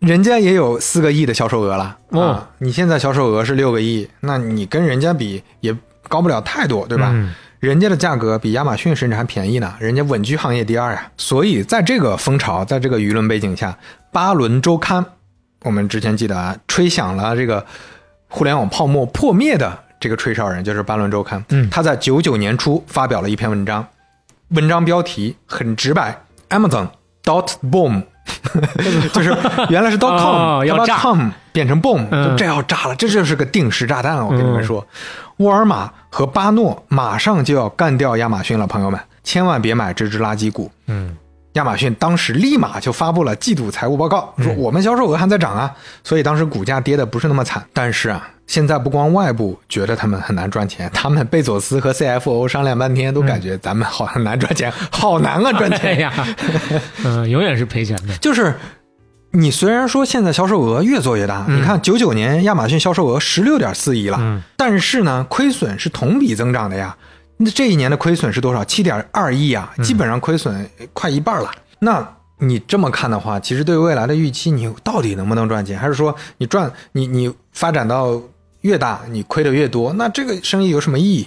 也是，他们那个时候想这个事儿，也还是很有前瞻性的。毕竟要过了很多很多年之后，他才开始真正赚钱。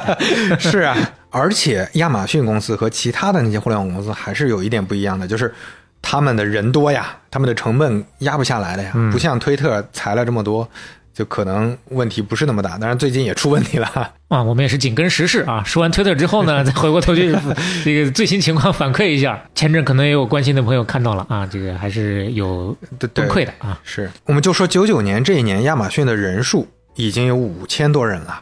嗯这不是普通的互联网公司了，广告和营销费用也接近一个亿了。嗯这就是这这种打法成本真的是非常非常高。就在这种背景下，亚马逊还是要把二十世纪最后一场仗打好，嗯，那就是他们的购物狂欢节哎——圣诞节呀。啊，那说到圣诞节，这两天正好就是圣诞节，咱们的片尾曲有了。哎呀，我特别喜欢有一个圣诞主题的一部，其实不能叫电影了，是一个特辑短片，有四十分钟。嗯，就是我心目当中漫威电影系列里面的天啊，银河护卫队这个系列，哦，它出了一个圣诞特别篇，去年出的啊，呃，前两年出的吧。我印象还蛮近的。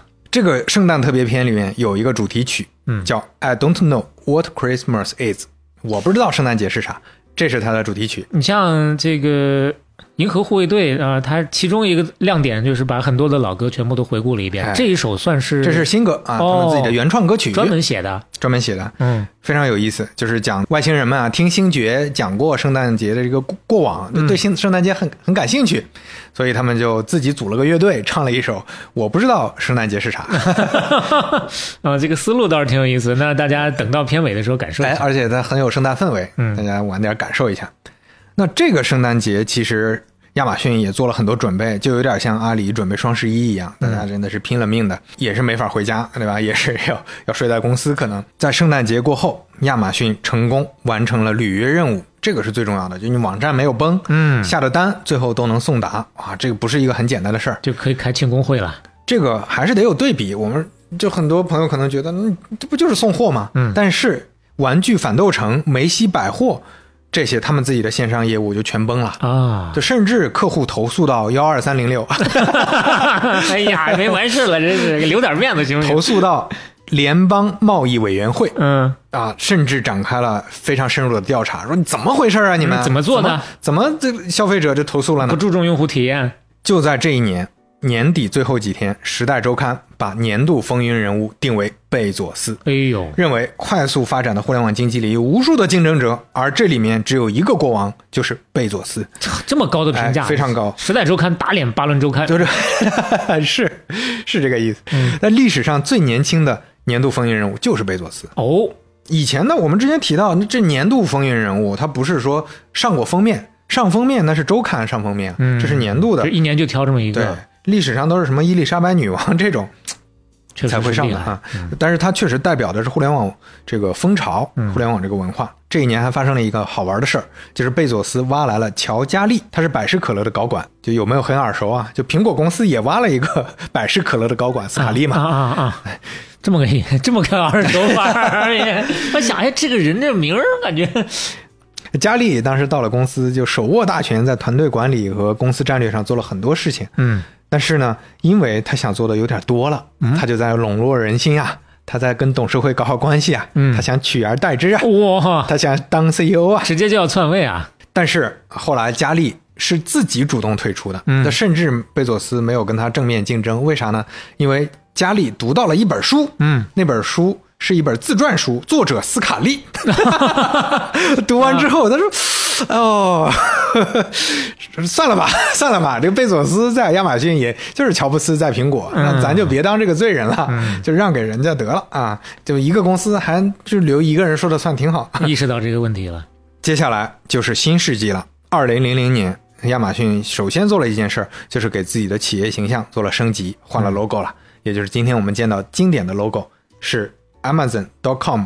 那这个 logo 我们今天都很有印象啊，就是一个箭头啊，从 A 指到 Z，嗯，呃，意思就是 everything 我们都有。哎，那、当时还写了一个 slogan Amazon.com and you are done，嗯就是完了你 就来我们这儿就够了就够了。嗯，那个时候啊，你从这整个市场行情看起来啊，股价又高，发展又快，看起来很好。但是我们都知道，泡沫零零年来了，那也就要破裂了。嗯，六十八期讲过，安然公司倒闭，九幺幺恐怖袭击，几乎所有 dotcom 的公司都破产了。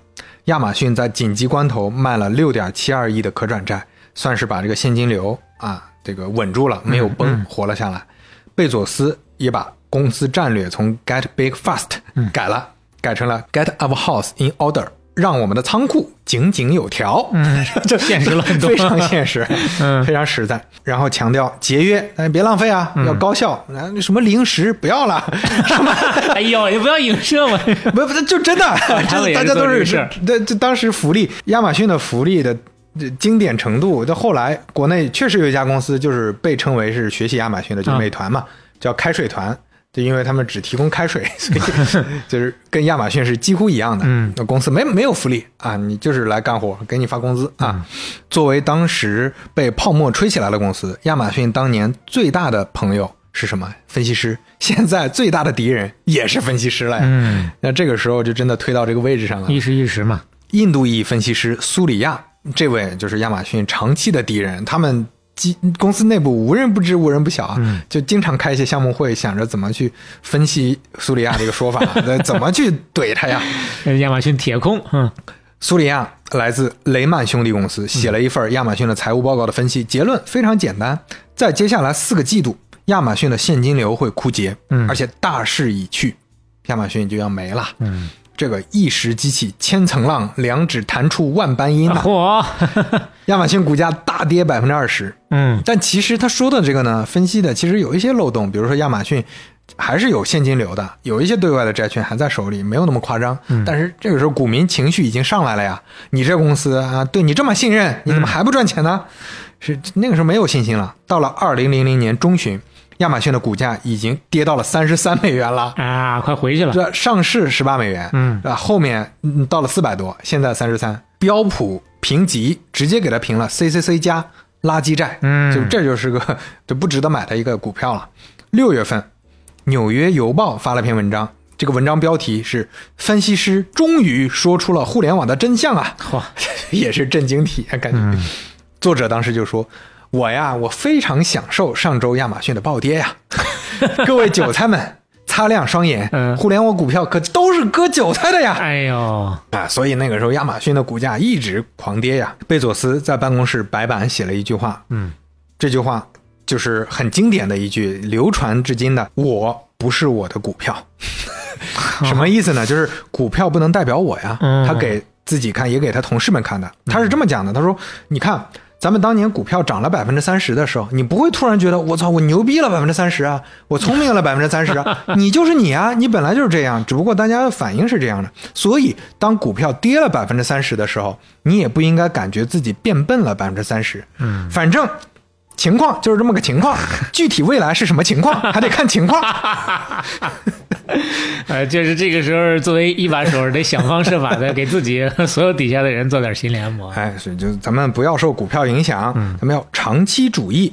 其实长期主义，我们现在知道很多人会讲啊，但是贝佐斯在这个零零年前后就很喜欢讲这个概念，就是要长期主义。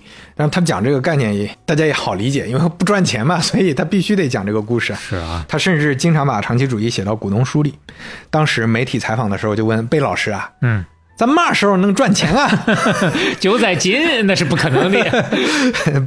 贝佐斯说：“哎哎哎，放心，放心，没有哪个公司比亚马逊更关心盈利。哎呦，只不过呢，嗯我们是为了未来的增长做投资。嗯啊，大家要放心啊。是啊，就赚钱这个事儿没有说绝对怎么样，就针对赚钱这个事儿，咱们共同努力啊。你怎么说也不能说绝对就不赚钱是吧？哎现在不能着急，我知道你很急，但是你别急，我们比你更急，哎，我们这个其实都想得很清楚啊，嗯大家要信任我们，反正就是这种。当时贝佐斯面临的不光是外部的问题了，内部也是啊，大家都要拥抱变化了。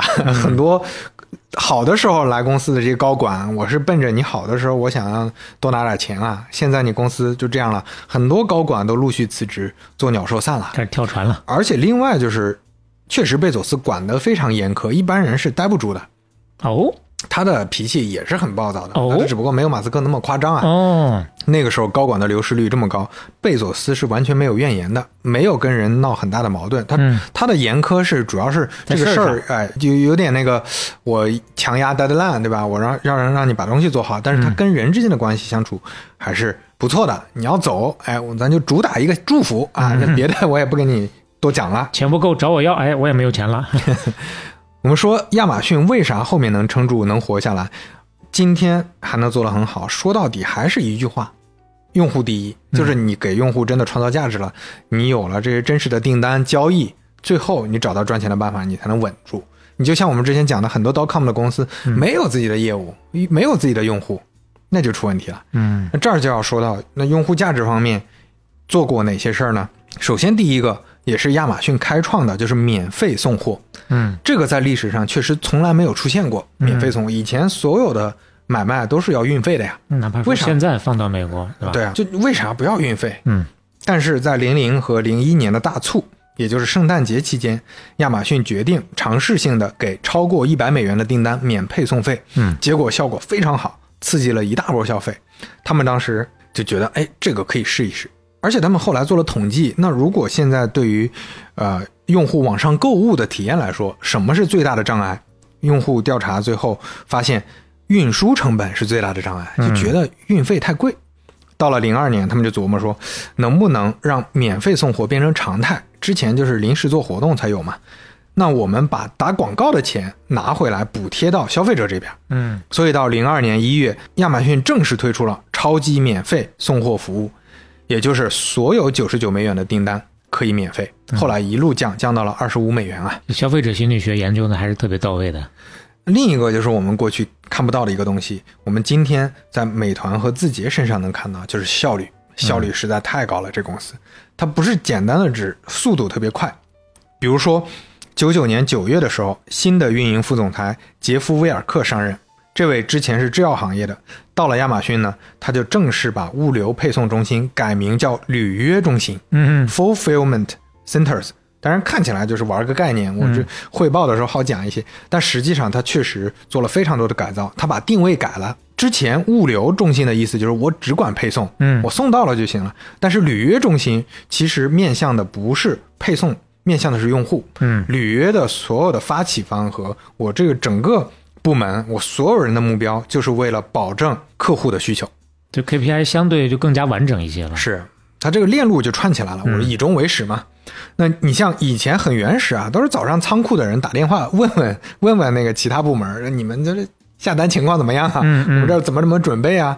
现在他用了全部信息系统打通，需求侧的数据实时的都能传送过来。嗯以前的仓库呢是非常粗糙的，出问题一般就可能填个问题单，或者大家反馈说发错了，就就是就是一个描述就叫发错了。嗯但是现在你能追踪具体的流程了。到底你你说发错了，发什么错了呀？发多了，发少了呀？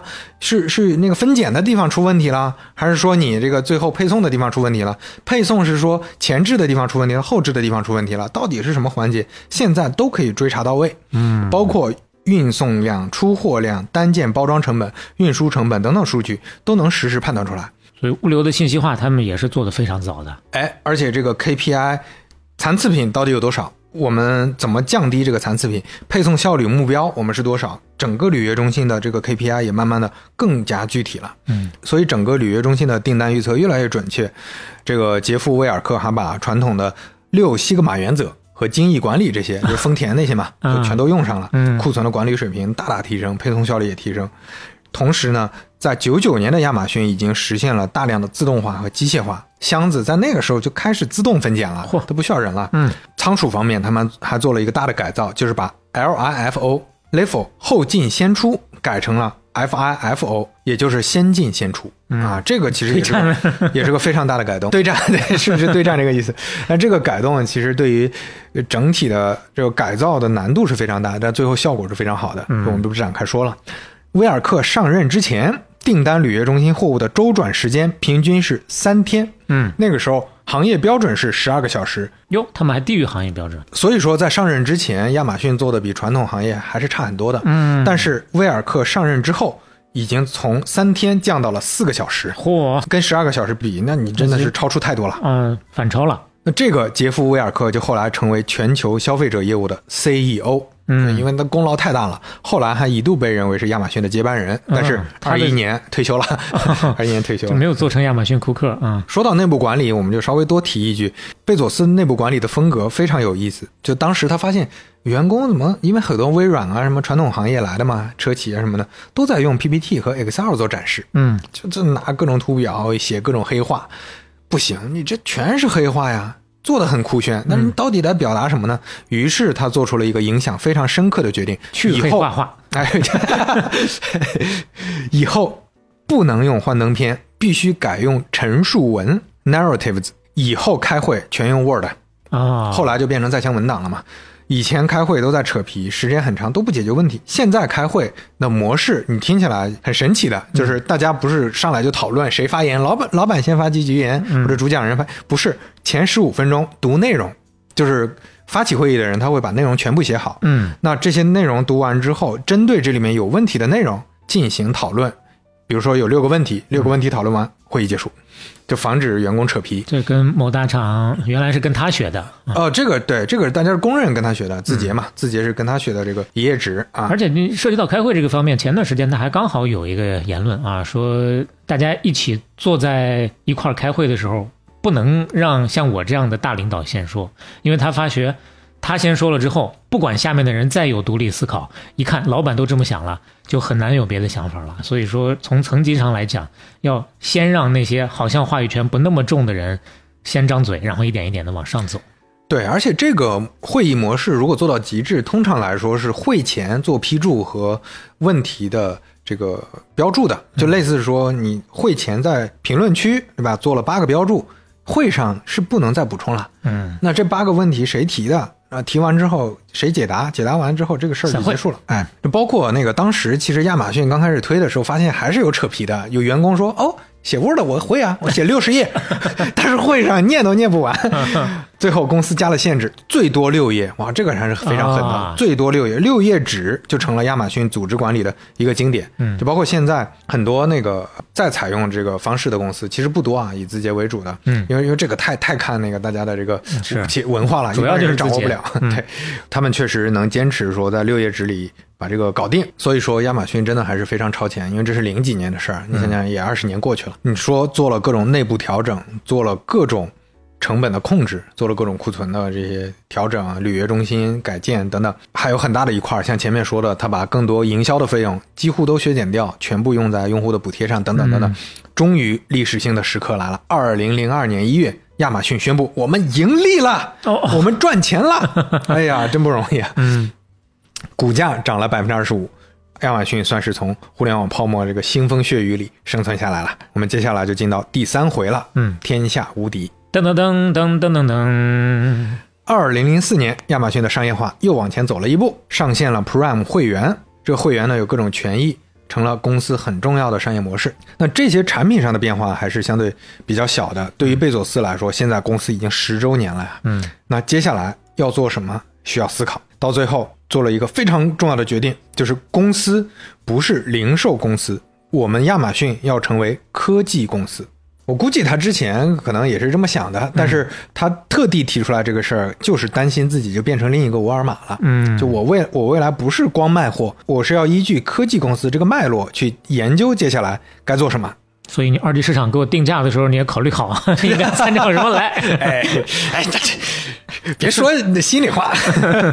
但确实，亚马逊做了一件非常重要的事儿。我们呢今天都知道什么产品啊，但是它的缘起很多人可能不知道。嗯，亚马逊当时在跟一个出版商沟通的时候，听到了一个说法，就是企业需要考虑的不仅仅是他们自己能从新技术中得到什么，而应该让别人从新技术中获利。嚯，意意思就是你不能光自己用，哎，你如果能赋能，利他，哎，你帮别人赚钱，嗯这不很好吗？嗯这不是更好吗？贝佐斯一听有道理啊，然后就安排了几个高管研究一下，说咱们这个亚马逊的技术啊，咱们亚马逊做的事情怎么赋能啊？怎么输出啊？怎么就是对再再去多挣一道钱呀？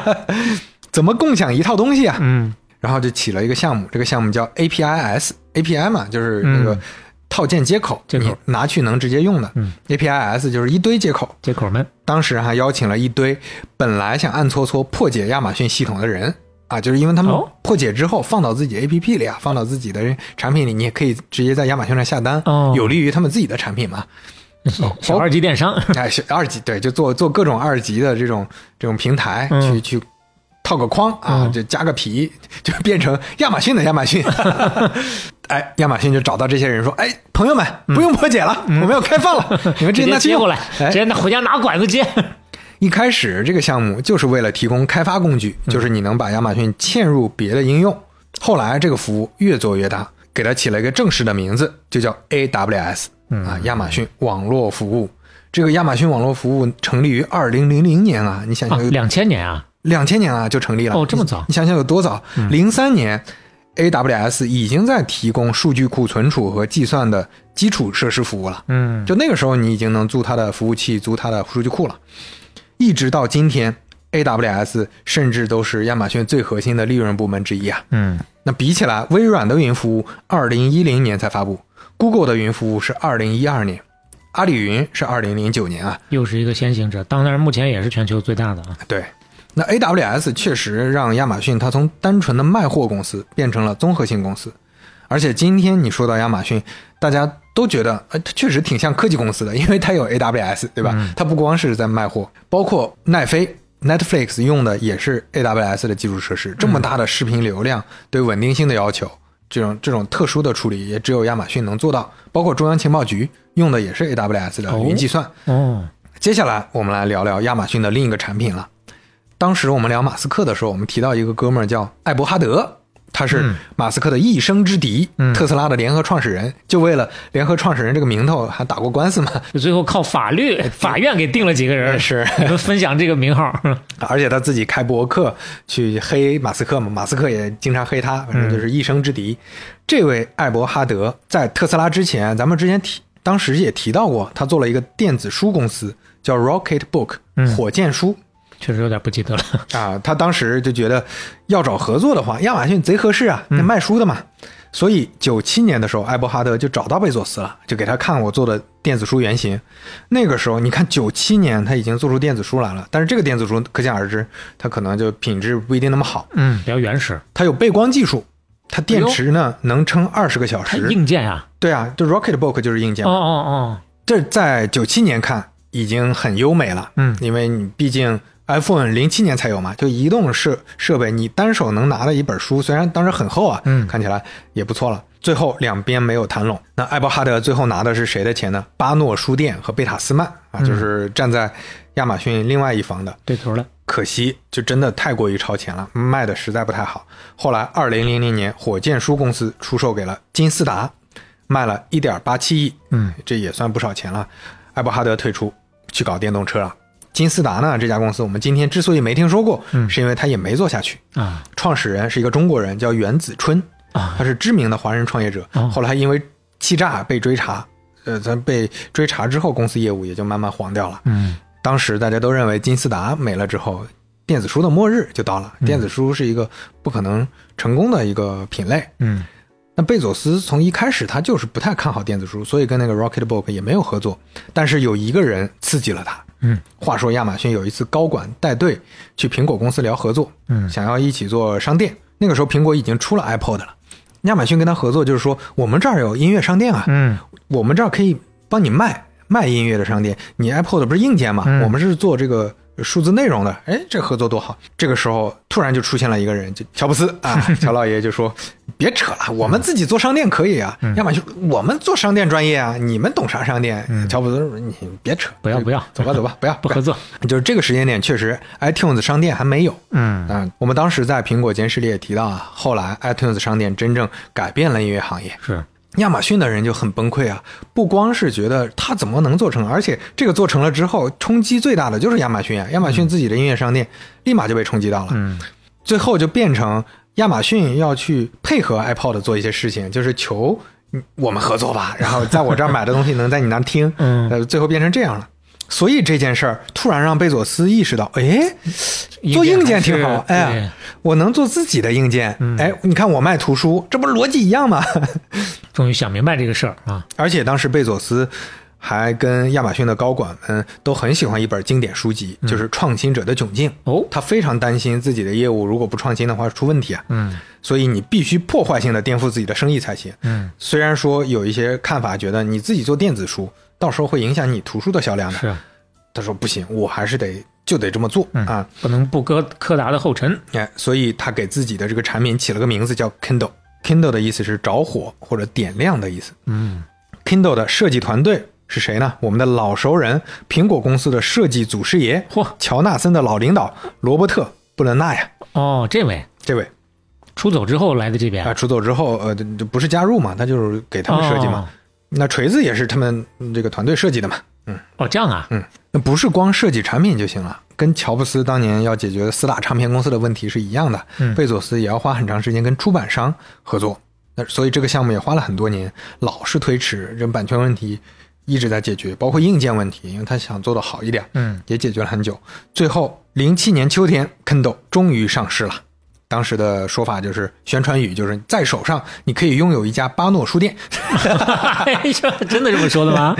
我不确定这个是在 在多少官方的途径里说的，但是他们肯定说过这句话。我肯定说，定价呢跟 Apple 的一首歌九十九美分类似，是九点九美元啊，还是贵了不少啊。嗯，那书嘛那是，当时纸质书常见的价格是三十美元，嗯，他们刚开始以还是犹豫，有点犹豫这个价格的。然后 Kindle 第一代的售价是三百九十九美元，有不便宜啊。然后但是呃，当时你你看，因为跟九七年艾伯哈德做的时候已经过去十年了，嗯，所以这个硬件要好多了，体验，因为它轻多了，只有二百多克了。原来那个艾伯哈德做的那个，我记得应该是一磅，也就是差不多一斤一斤的左右了。九两，那你看二百多克呀，那拿起来体验就很好，而且好不错。电子墨水屏有免费的三 G 无线网络，嗯，它就特地做了免费的呀，随时随地你就能在任何地方下载呀，那这个还是很重要的。对，特别方便嘛。嗯零九年 Kindle 第二代发布，这是真正意义上第一款火了的电子书啊。嗯，零九年底，Kindle 已经卖了三百万台了。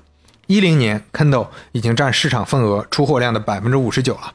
Kindle 彻底改变了图书销售。一零年第四季度，亚马逊宣布在平台上销售的电子书销量超过了纸质书销量。哇，其实还是很快的呀。对，才花了两年三年。对，那这个时候对于 Kindle 和电子书最大的威胁也在二零一零年出现了。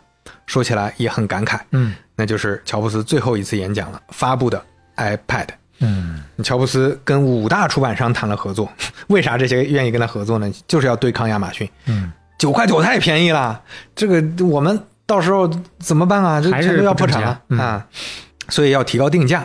这之后，iPad 就跟 Kindle 有长期的竞争关系，而且不光是市场的竞争，嗯还有各种反垄断的法律诉讼。哎呦，司法部在二零一二年就起诉了苹果和五个出版商，因为乔布斯就经常说呀，经常在一些公开表述里就提到说，我们就是想联合提价，联合提价，这不就是托拉斯吗？嗯啊，所以司法部就花了很长时间去调查他们，但是这个我们就不展开说了。嗯总之呢，Kindle 虽然是亚马逊很大的一块业务，但是呢，它的出货量巅峰就在二零一一年了，跟 iPad 还是有挺大影响的。你想啊，家里既然已经有了 iPad，嗯，那可能大概率不会再买一个 Kindle 了。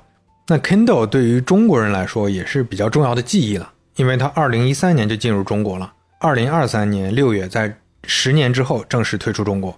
身边有 Kindle 的朋友也挺多的。嗯，对，因为毕竟大家都要吃方便面嘛。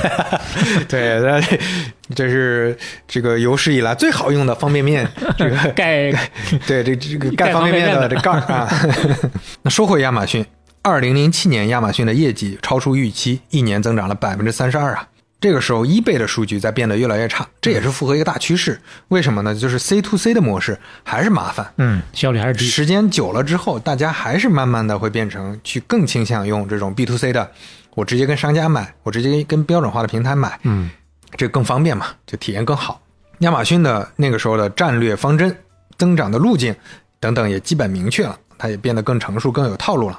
这个时候，他的投资和并购就变少了，因为他自己有自己的核心业务了嘛，自己心里也有底了。就没有那么慌，不用去左一脚左踹一脚右打一拳了。哎，这就也也也打，只不过都自己打了，哎，也不去并购了，嗯就可能自己有一些主线相对稳一些了啊。整个二零零零到二零一零年代，他只收购了很少数的公司，比如说有声书公司 Audible 以及一家图书电商公司叫 Book Search，嗯它是很特殊的一个模式，无库存按需出版。就是它按需它都都不是按需购买的，按需出版，哎，啊就是有点像众筹嘛，你这么想，哦那众筹不就是嘛？对，有兴趣的大家可以了解一下，挺有意思。这能有多大买卖呀？真是另外也收购了一家我们很熟悉的公司，叫卓越网，啊！中国的早期电商网站了就。是卓越亚马逊，大家最开始用的时候应该很习惯。是，那不光战略方向，还有就是战斗力啊。亚马逊是互联网公司里也非常特殊的一个，主要是靠规模作战的能力很强，人多呀它 底子厚啊。嗯亚马逊成立这么多年还保持很强的战斗力，它跟贝佐斯的风格还是有挺大的关系的。我们这儿也举一个他当时就所谓作战的例子吧。嗯零九年，亚马逊盯上了母婴电商平台叫 Quixi。亚马逊当时的母婴品类价格，为了打这个 Quixi 啊，全线降价百分之三十。嚯，亚马逊当时负责收购的高管直接联系了 Quixi 的团队，说：“哎，嗯你们考虑一下吧，卖吧，就卖吧，就就别想那么多了啊！你要么就等死吧。”他们就很慌啊，然后他们就还特地做了测试，哎，把一些商品一改。亚马逊的网站唰瞬间就跟着改，哇机器人直接爬取，哦我就对标着你盯着你的商品，我直就是要接改价干，死你。哎，就是要干死你，永远比你便宜。嗯，他们没办法了，只好谈判了。谈判的时候，沃尔玛也介入了，也想插一脚，说：“哎，你要么跟我们干。”嗯，本来 Crazy 的人觉得，哎，有两家，我们是不是能动点心思竞标一下？是，还可以再坐地起价一下。对，跟亚马逊一聊，亚马逊直接给你展示了个新网站，叫嗯 Amazon Mom，、就是我们新做了一个专门的品牌啊，一个服务。我们这个只要你在我们这儿是母婴品类，你是母婴的用户，有一年免费的 Prime 会员和各种优惠、各种权益哦啊！我就是逼你到绝路啊！力度太大了。而且威胁说，你们敢卖给沃尔玛，我告诉你，明天我们尿布就免费送，我价格降到零，我看谁能撑得住。哎呦喂，这是自杀式，这大这就是反垄断的必要性。对啊 q u i c 当时创始人只好就放弃啊。一零年十一月，亚马逊宣布收购 q u i c 嗯，收购之后，Amazon Mom 立马下架啊，就是为了打他专的。门 做了那么一个一套壳。当然，后来这个还惹了很多官司啊，就说你当年承诺的这个消费者又投诉幺二三零六了。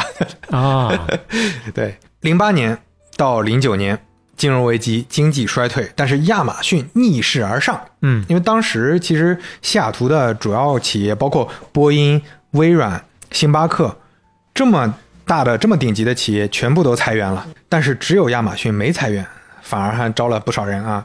很多老牌的零售品牌都破产了。美国当时最大的电子产品零售商电路城破产了，嗯，最大的图书连锁店之一的鲍德莫也破产了。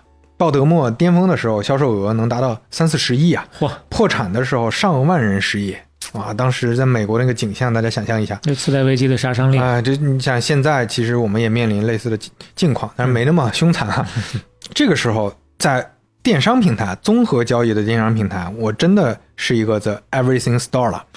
再加上 Kindle，再加上 AWS，亚马逊真正成为了顶级的科技公司。大家提的时候都会把它跟苹果和 Google 放在一块儿，那这也是他常年努力的结果，没有把它跟沃尔玛放在一块儿。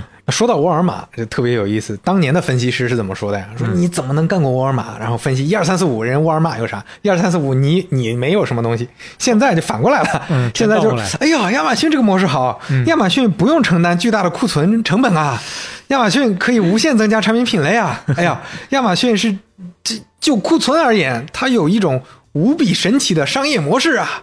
啊，就这种说法，你真的是正反都能说。对，话都是人说的 啊，所以说宁愿相信母猪能上树，也不要相信，哎，这不押韵，也不要相信分析师靠得住。哎，这当时听到有人说，哎，亚马逊已经成了线上沃尔玛的说法之后，亚马据说沃尔玛的 CEO 还非常生气，说线上的沃尔玛。有啊，对呀，那就是沃尔玛 .com 呀，怎么就是怎么能这样呢？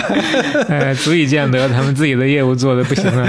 感觉是在卖萌。嗯，那作为巨头，这个时候麻烦也多了，你包括跟商家的纠纷啊，包括比较残酷的这些收购和竞争方式。其实你像前面那个 Quixi，对吧？也出现了很多负负面，大家觉得不是特别体面。包括反垄断的审查也一直没停下来。这就不是以用户为第一服务对象的这么个打法。嗯对，这个就复杂起来了啊。那这之后还发生了很多事儿，我们就不展开说了。重点还是关注最开始的、最重要的这二十年的发展。对，这我们这确实就是半导体的重点嘛。哎，那后面成为庞然大物，确实也不好讲了。未来有机会，可能我们会呃垂直的课题，我们再讲一讲，是是是太大了。太大了。那我们简单稍微再捋一捋啊，我们再贯口一下说一下亚马逊和贝佐斯 贯口一下，从零七年开始嗯有哪些重要的业务，有哪些重要的节点。卢各位挽袖的准备好。哎，零七年，嗯首先是卓越亚马逊，嗯，让我们稍微提两句啊，这个贯口就关关不起来了，一会儿再来。哎呀，因为确实国内我印象当中我都没有那么早，我真正在亚卓越亚马逊开始买书，大概是个一一年、一二年左右那个时候。我个人啊，小磊知道创始人是谁吗？卓越网的呃，陈天桥，雷军啊。卓越网之前是个子公司啊，它是金山软件的呀。这个大家哦，他最早是金山的，对，大家可能都都遗忘了，这嗯是固执堆里的事儿了。最早就是金山软件尝试性的做互联网，当时雷军牵头做起来的一个项目，嗯叫卓越网嘛。后来单独独立出来了，雷军当了很长时间的卓越网的董事长。后来贝佐斯买了卓越之后，改名叫卓越亚马逊嘛。嗯当时的卓越总裁王汉华非常激进，嗯，预算要了很多钱，贝佐斯觉得还不够，更激进，又多给了一些。哎呦，那还是看好中国市场。对，实但是可惜后来还是没有打过竞争对手。嗯一一年，卓越亚马逊改名亚马逊中国。嗯一九年彻底退出中国了，啊，那这这也是一个唏嘘的历史啊。嗯，对，那那还得说是淘宝赢了呀。呃，对，这包括京东，包括淘宝，嗯？包括那个那当当，呃，对这些啊，其实它是当时主要竞争对手还是当当啊。嗯那零七年，亚马逊还推出了什么呢？亚马逊推出了亚马逊生鲜，非常早了。哦，包括那个 Prime 会员服务，零七年也就有了。Kindle 零七年推出的，零八年亚马逊就推出了视频点播服务，嗯其实也就是我们现在看到的，呃，亚马逊跟迪士尼啊、跟奈飞一样，也有自己的这个视频网站嘛。是一零年呢，成立了亚马逊工作室，负责做电影、电视剧的发行和制作。哟哎、也很早。后来，了不起的麦瑟尔夫人就是亚马逊出品的这部剧，获得金球奖最佳音乐喜剧类电视剧奖，主演呢也获得了最佳电视剧女演员奖。嗯最新的新闻是《指环王》的电视剧，就那个买版权就花了二点五亿的这么一个剧啊，据说一季要花十亿制作，将成为世界历史上最贵的电视剧。这也是亚马逊工作室做的。最好能把钱挣回来是吧？一一年发布了平板电脑 Kindle Fire，所以虽然也是 Kindle 系列，但这个实际意义上是不是电子书了，是电呃平板电脑了。哎，我有一个，现在开都开不起来了。所以说后面为啥这个还是市场受挤压嘛？嗯 iPad 确实碾压一切啊。嗯一二年花了七点七五亿收购了 Kiva 公司，这是一个做软硬件解决分拣、包装和发货的机器人公司。哦啊，这个也可以理解，它是一个供应链上很重要的一环嘛。嗯亚马逊游戏工作室成立，也要做游戏了。这个工作室后来其实也推出了一些游戏，比如突围啊、熔炉啊、新世界啊。嗯、大家是不是觉得很陌生啊？嗯这个对了，因为都没有特别成功。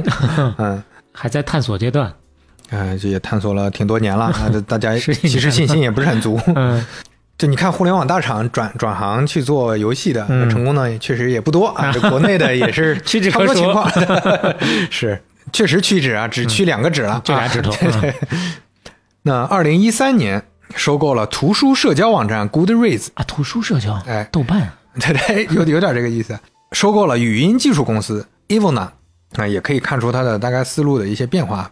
同时有一个大事儿，可能大家很多人是不知道的，嗯？就是贝佐斯自己私人买下了《华盛顿邮报》，二点五亿，这是华盛顿地区最重要的报纸了嘛。嗯同年，亚马逊也宣布了自己的无人机配送项目 Prime Air。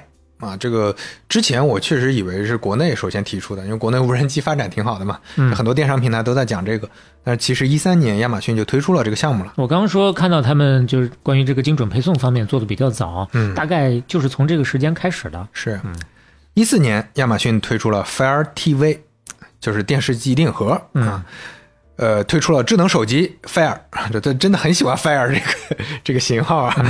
但我们都知道这两个都没有那么成功啊，就也有用的啊，就就用的不多。这一年还收购了 Twitch，啊，这个就是美国的斗鱼，嗯就是那个游戏直播网站，还有些名头的。呃有有玩游戏的朋友肯定都知道了嘛。嗯，那这个网站的互联网流量在美国仅次于奈飞、Google 和苹果呀。哦，它不只是游戏对对对 呃，对对，它不不只是说国内的这个游戏直播平台一样，在国外还是流量更大一些啊。嗯同时，这一年发布了一个重要产品，就是第一代智能音箱 Echo。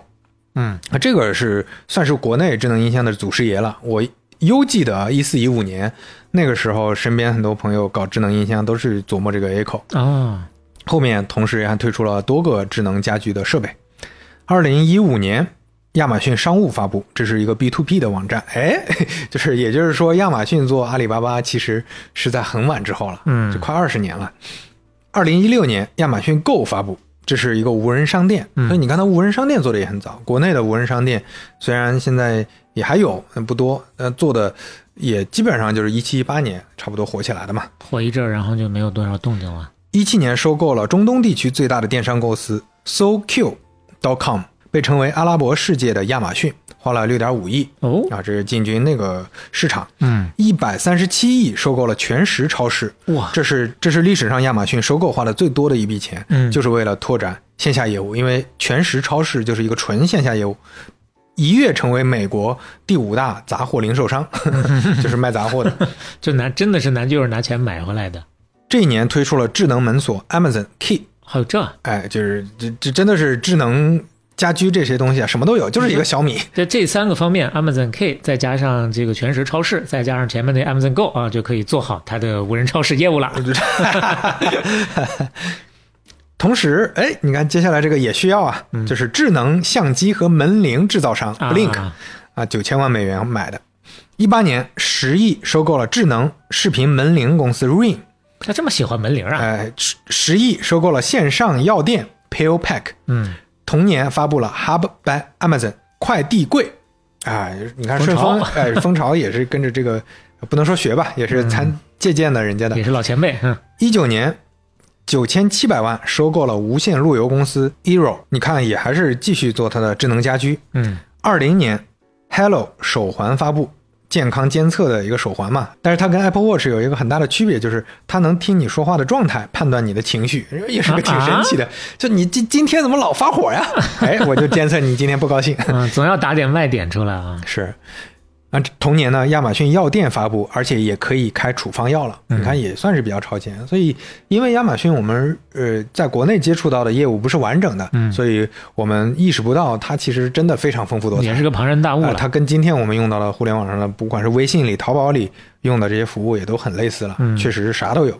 另外，特地提几个，一个就是蓝色起源，我们之前在讲马斯克的时候提到过，着重提过，而且非常早，二零零零年贝佐斯就创建了，嗯只不过进展相对比较缓慢，被马斯克这个鲶鱼一脚，他就是后来的动作会多了一些。嗯之前我们也简单提过，贝佐斯他从小就特别喜欢看科幻作品，包括二零一六年他还如愿以偿在《星际迷航》的电影里面客串了一把，哦大家可以搜到那个片段，哦挺有意思的。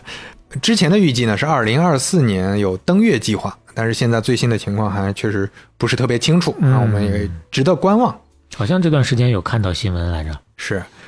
另外一个有意思的呢，就是二零二一年参与创立的阿尔托斯实验室，这个实验室就研究一个事儿，嗯长寿。嚯、这就是我我觉得，如果是在中国，可能就是什么，比如说秦始皇炼丹项目，类似这种，嗯，就是防止衰老的。启动资金，哇，真的是吓吓一跳，三十亿哇，这么多啊！启动资金就，因为这是个确实是个非常重大的生物课题。嗯那你既然启动资金这么高了，所以说薪资基本上被评价为是行业的十倍不止，请到的都是诺贝尔文呃什么文学 诺贝尔，全凭忽悠啊！哎，每天就给你写，将来你可以怎么做到长生不老，陶冶情操是吧？全都是诺贝尔这个化学奖的这些得主啊，嗯就是非常了不起。很多顶级科学家，就是全世界专门研究衰老的课题的这些人，基本上都在。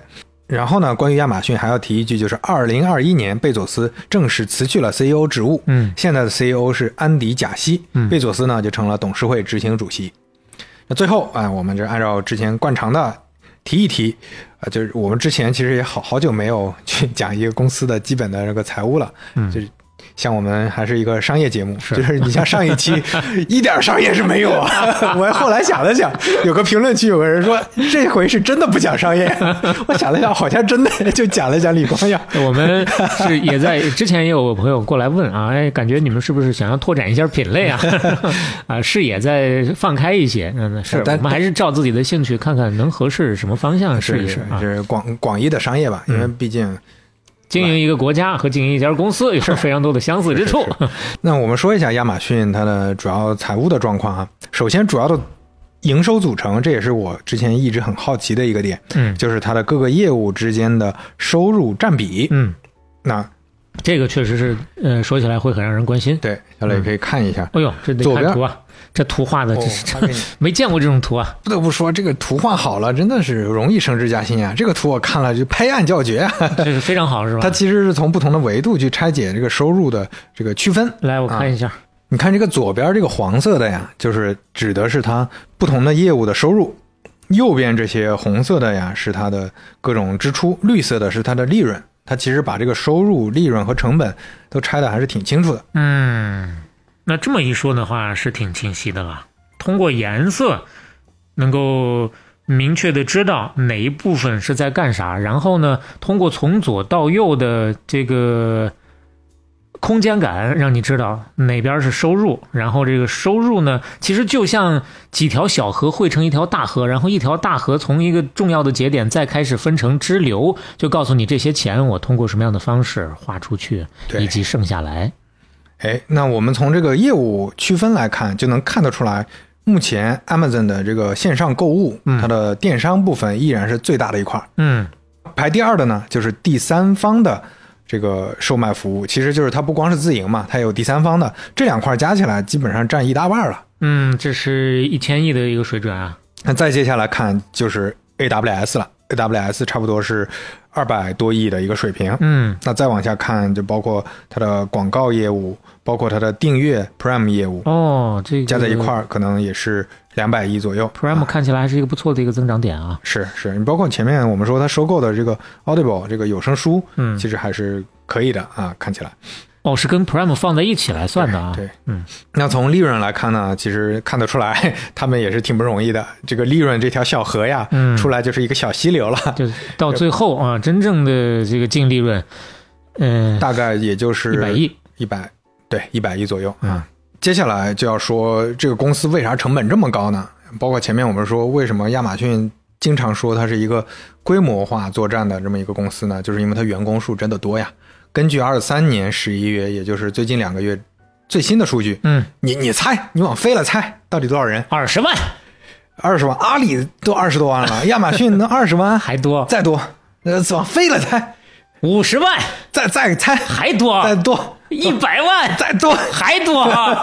我不敢猜了，不敢猜。一百六十八点五万。这么多人呢？啊，当然这里面可能很可能包括全市超市里面 养的那些线下的，啊因为它有大量线下的业务，但是它是归在一个公司管理，这个集团管理，想想这个还是这太恐怖了是是有点恐怖啊。能把这个庞然大物运行下去，就已经是是要耗尽人心血的一件事情。你从这个维度说，它确实不像典型的互联网公司，嗯还是个劳动密集型的公司。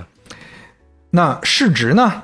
现在亚马逊市值最新的是一点六万亿，嗯啊，这在历史阶段上其实不算特别高，呃，也但也不是说特别低吧，就是微跌了一下。嗯，这在美国已经仅次于苹果、微软、Google 了。亚马逊贝佐斯的持股目前差不多百分之十，所以这个持股还是哇 完全不低的啊。其实还是很牛的啊。所以你这这么看的话，财富估计基本上给他评估的就是一千多亿嘛。嗯，那人家人家是吧？前面那么长久的站住首富宝座，那从二零一七年亚马逊大涨开始，那个时候有一波大涨，嗯那之后连续很多年它都是世界首富啊，这就是我们故事里提到第二位世界首富了。嗯财富总额差不多已经是一些小国家，比如哈萨克斯坦的 G D D P 了。当然，直到这几年被马斯克超越过，前几年可能他俩还来回换，嗯但最近马斯克站得更稳了一点啊离。婚也会受一些影响。啊，对，就接下来就要说的是，他跟结发妻子斯科特麦肯齐，一九九三年就结婚了，这很早了，这是创业之前嘛。一九年离婚，按照法律原来的规则是要带走一半财产的，后来经过协商带走了贝佐斯百分之二十五的股票。嗯，那有朋友就好奇了，为什么马斯克那个呃之前的前妻没有带走很多呢？只带走了一点儿呢？他那会儿没钱嘛？呃，这里面还有一层原因，就是那亚马逊这个妻子跟了他很多年了，就是那你在家庭这方面给你这么多年支撑啊，嗯你能不对人家好点吗？这就是正儿八经的家庭财产，这个分配是更合理的。这个百分之二十五的股票，那是个什么概念啊？价值三百六十亿，你想想，就是。当天突然世界上冒出来一个新的 世界女首富，或者说世界最有钱的呃女性之一啊，哇，这个 这也是挺传奇的一个事儿。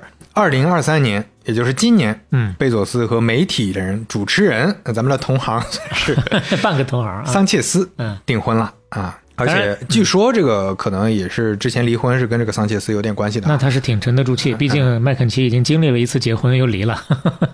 那贝佐斯，你说到他的生活呢？他的生活跟马斯克和乔布斯还是不太一样的。他确实挺像典型的这个富豪的啊，他有豪宅，嗯有自己的豪华游艇啊，就是日常出去，虽然呃就跟名模的照片有点少，反正就是比较典型的一个西海岸的有钱人的这个状态，这个就也不展开说了。最后就以一个小小的小课堂，就是在亚马逊，贝佐斯定下了一个核心的企业价值观，就有点像是什么阿里的什么六脉神剑啊，什么这个美团的这个什么或者怎么样吧。嗯，亚马逊他定下了最后最重要的，他认为要反复去提的三个点。第一个，客户至上，嗯那就一定还是围绕用户。我们之前反复提到了很多点，确实亚马逊在围绕用户上，尤其是在早期创业的时候做了很多的事情，嗯其这是其他产品做不到的，其他网站做不到的。第二个点叫以终为始，嗯那这个其实也有点像马斯克的第一性原理，就你去看到底怎么回事儿，你先想想你的目的是什么，你反推过来再看你手头该做什么样的事情。嗯第三，长期主义，这个也不用多说了，反正就是你你得能活得下去，能到能赚钱的那一天啊！你别像有些公司，可能就是要么就赚钱太快啊，就很快死了；要么就是赚钱太慢，也会死掉的。就这三点：客户至上、以终为始、长期主义。那我们今天讲亚马逊和贝佐斯的故事，差不多就讲到这儿了。嗯，刚才一边说一边有非常非常多的地方都会让，最起码让我觉得哦。这个他这么早哦，这个他这么早哦，这个他就是很多尝试，他原来都是哪怕不是说呃完全的鼻祖祖师爷级别的，也走的是太早太早了。包括整个的信息化，包括云服务，包括前面甚至说到智能音箱、快递柜等等所有的这些，而且能够把这些事情做好，像最开始他起家的时候，让人印象深刻的就是他善于识人，这就跟前面刘飞说的跟马斯克非常不一样的地方了。选对人也是真正能够做好大将的非常重要的一点。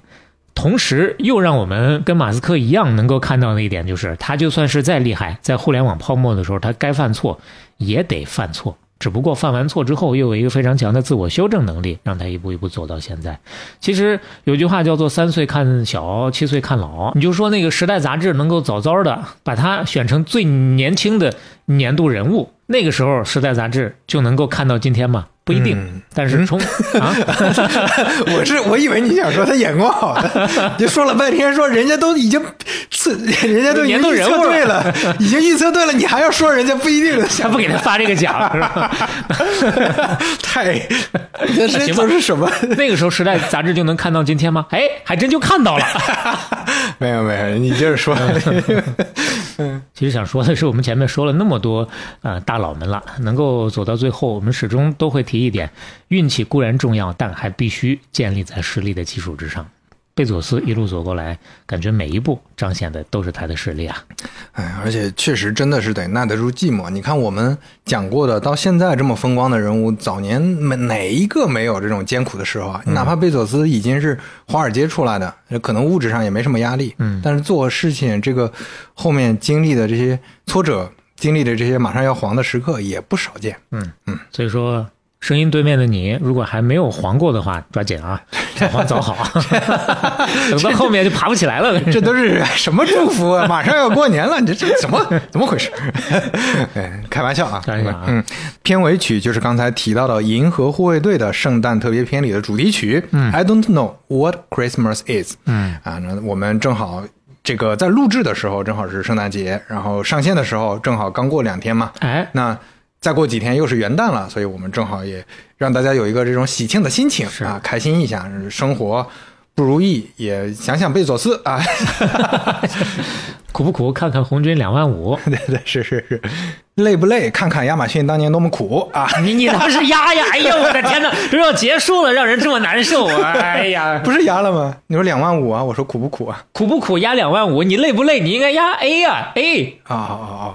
不是我压你前面的云，我这个压法不一样。嗯，呃，行行吧，让我们欣赏片尾曲吧。嗯，一边听歌呢，一边回味，完了继续欢迎大家有任何嗯关于呃，包括前面我们已经呃迎来过非常多在这些大厂工作的有自己体验的朋友们啊，有更多的故事跟我们继续来分享。欢迎在各个平台小宇宙、苹果 Podcast、网易云音乐、喜马拉雅、Spotify 等订阅和收听我们。半拿铁八十二期，傻青。我们下期再见。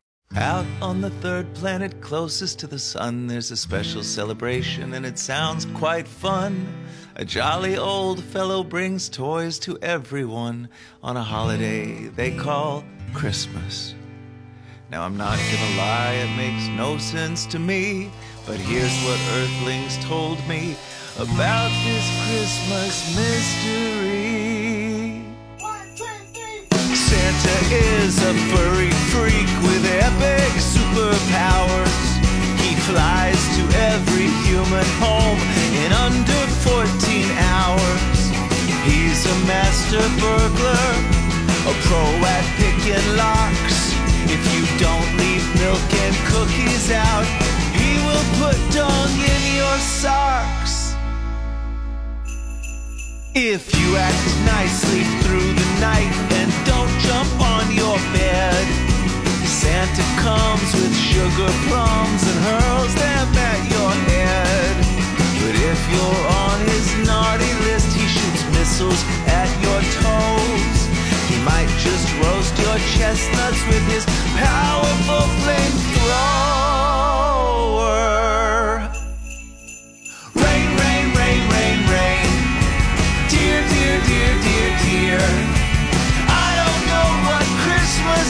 But Christmas time is here. He's compelled his creepy elves to do his every wish. One sought to be a dentist, now he's sleeping with the fish. Mrs. Claus, she works the pole, plans her man's demise. Soon the elves will all rise up and stab out Santa's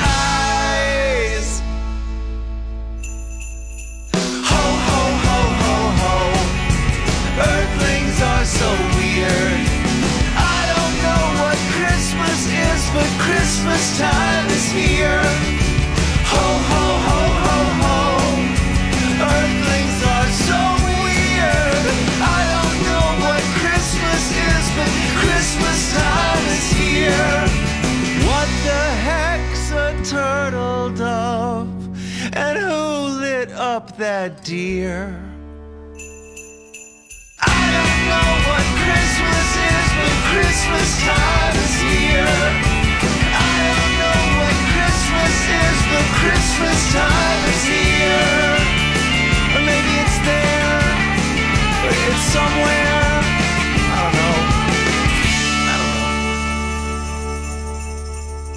哎，来到一个简短的念评论环节啊，这次 念啊，不是念评论吗？啊，我们不是叫彩蛋环节，彩蛋更高大那上。谁知道彩蛋啥意思？啊？行吧？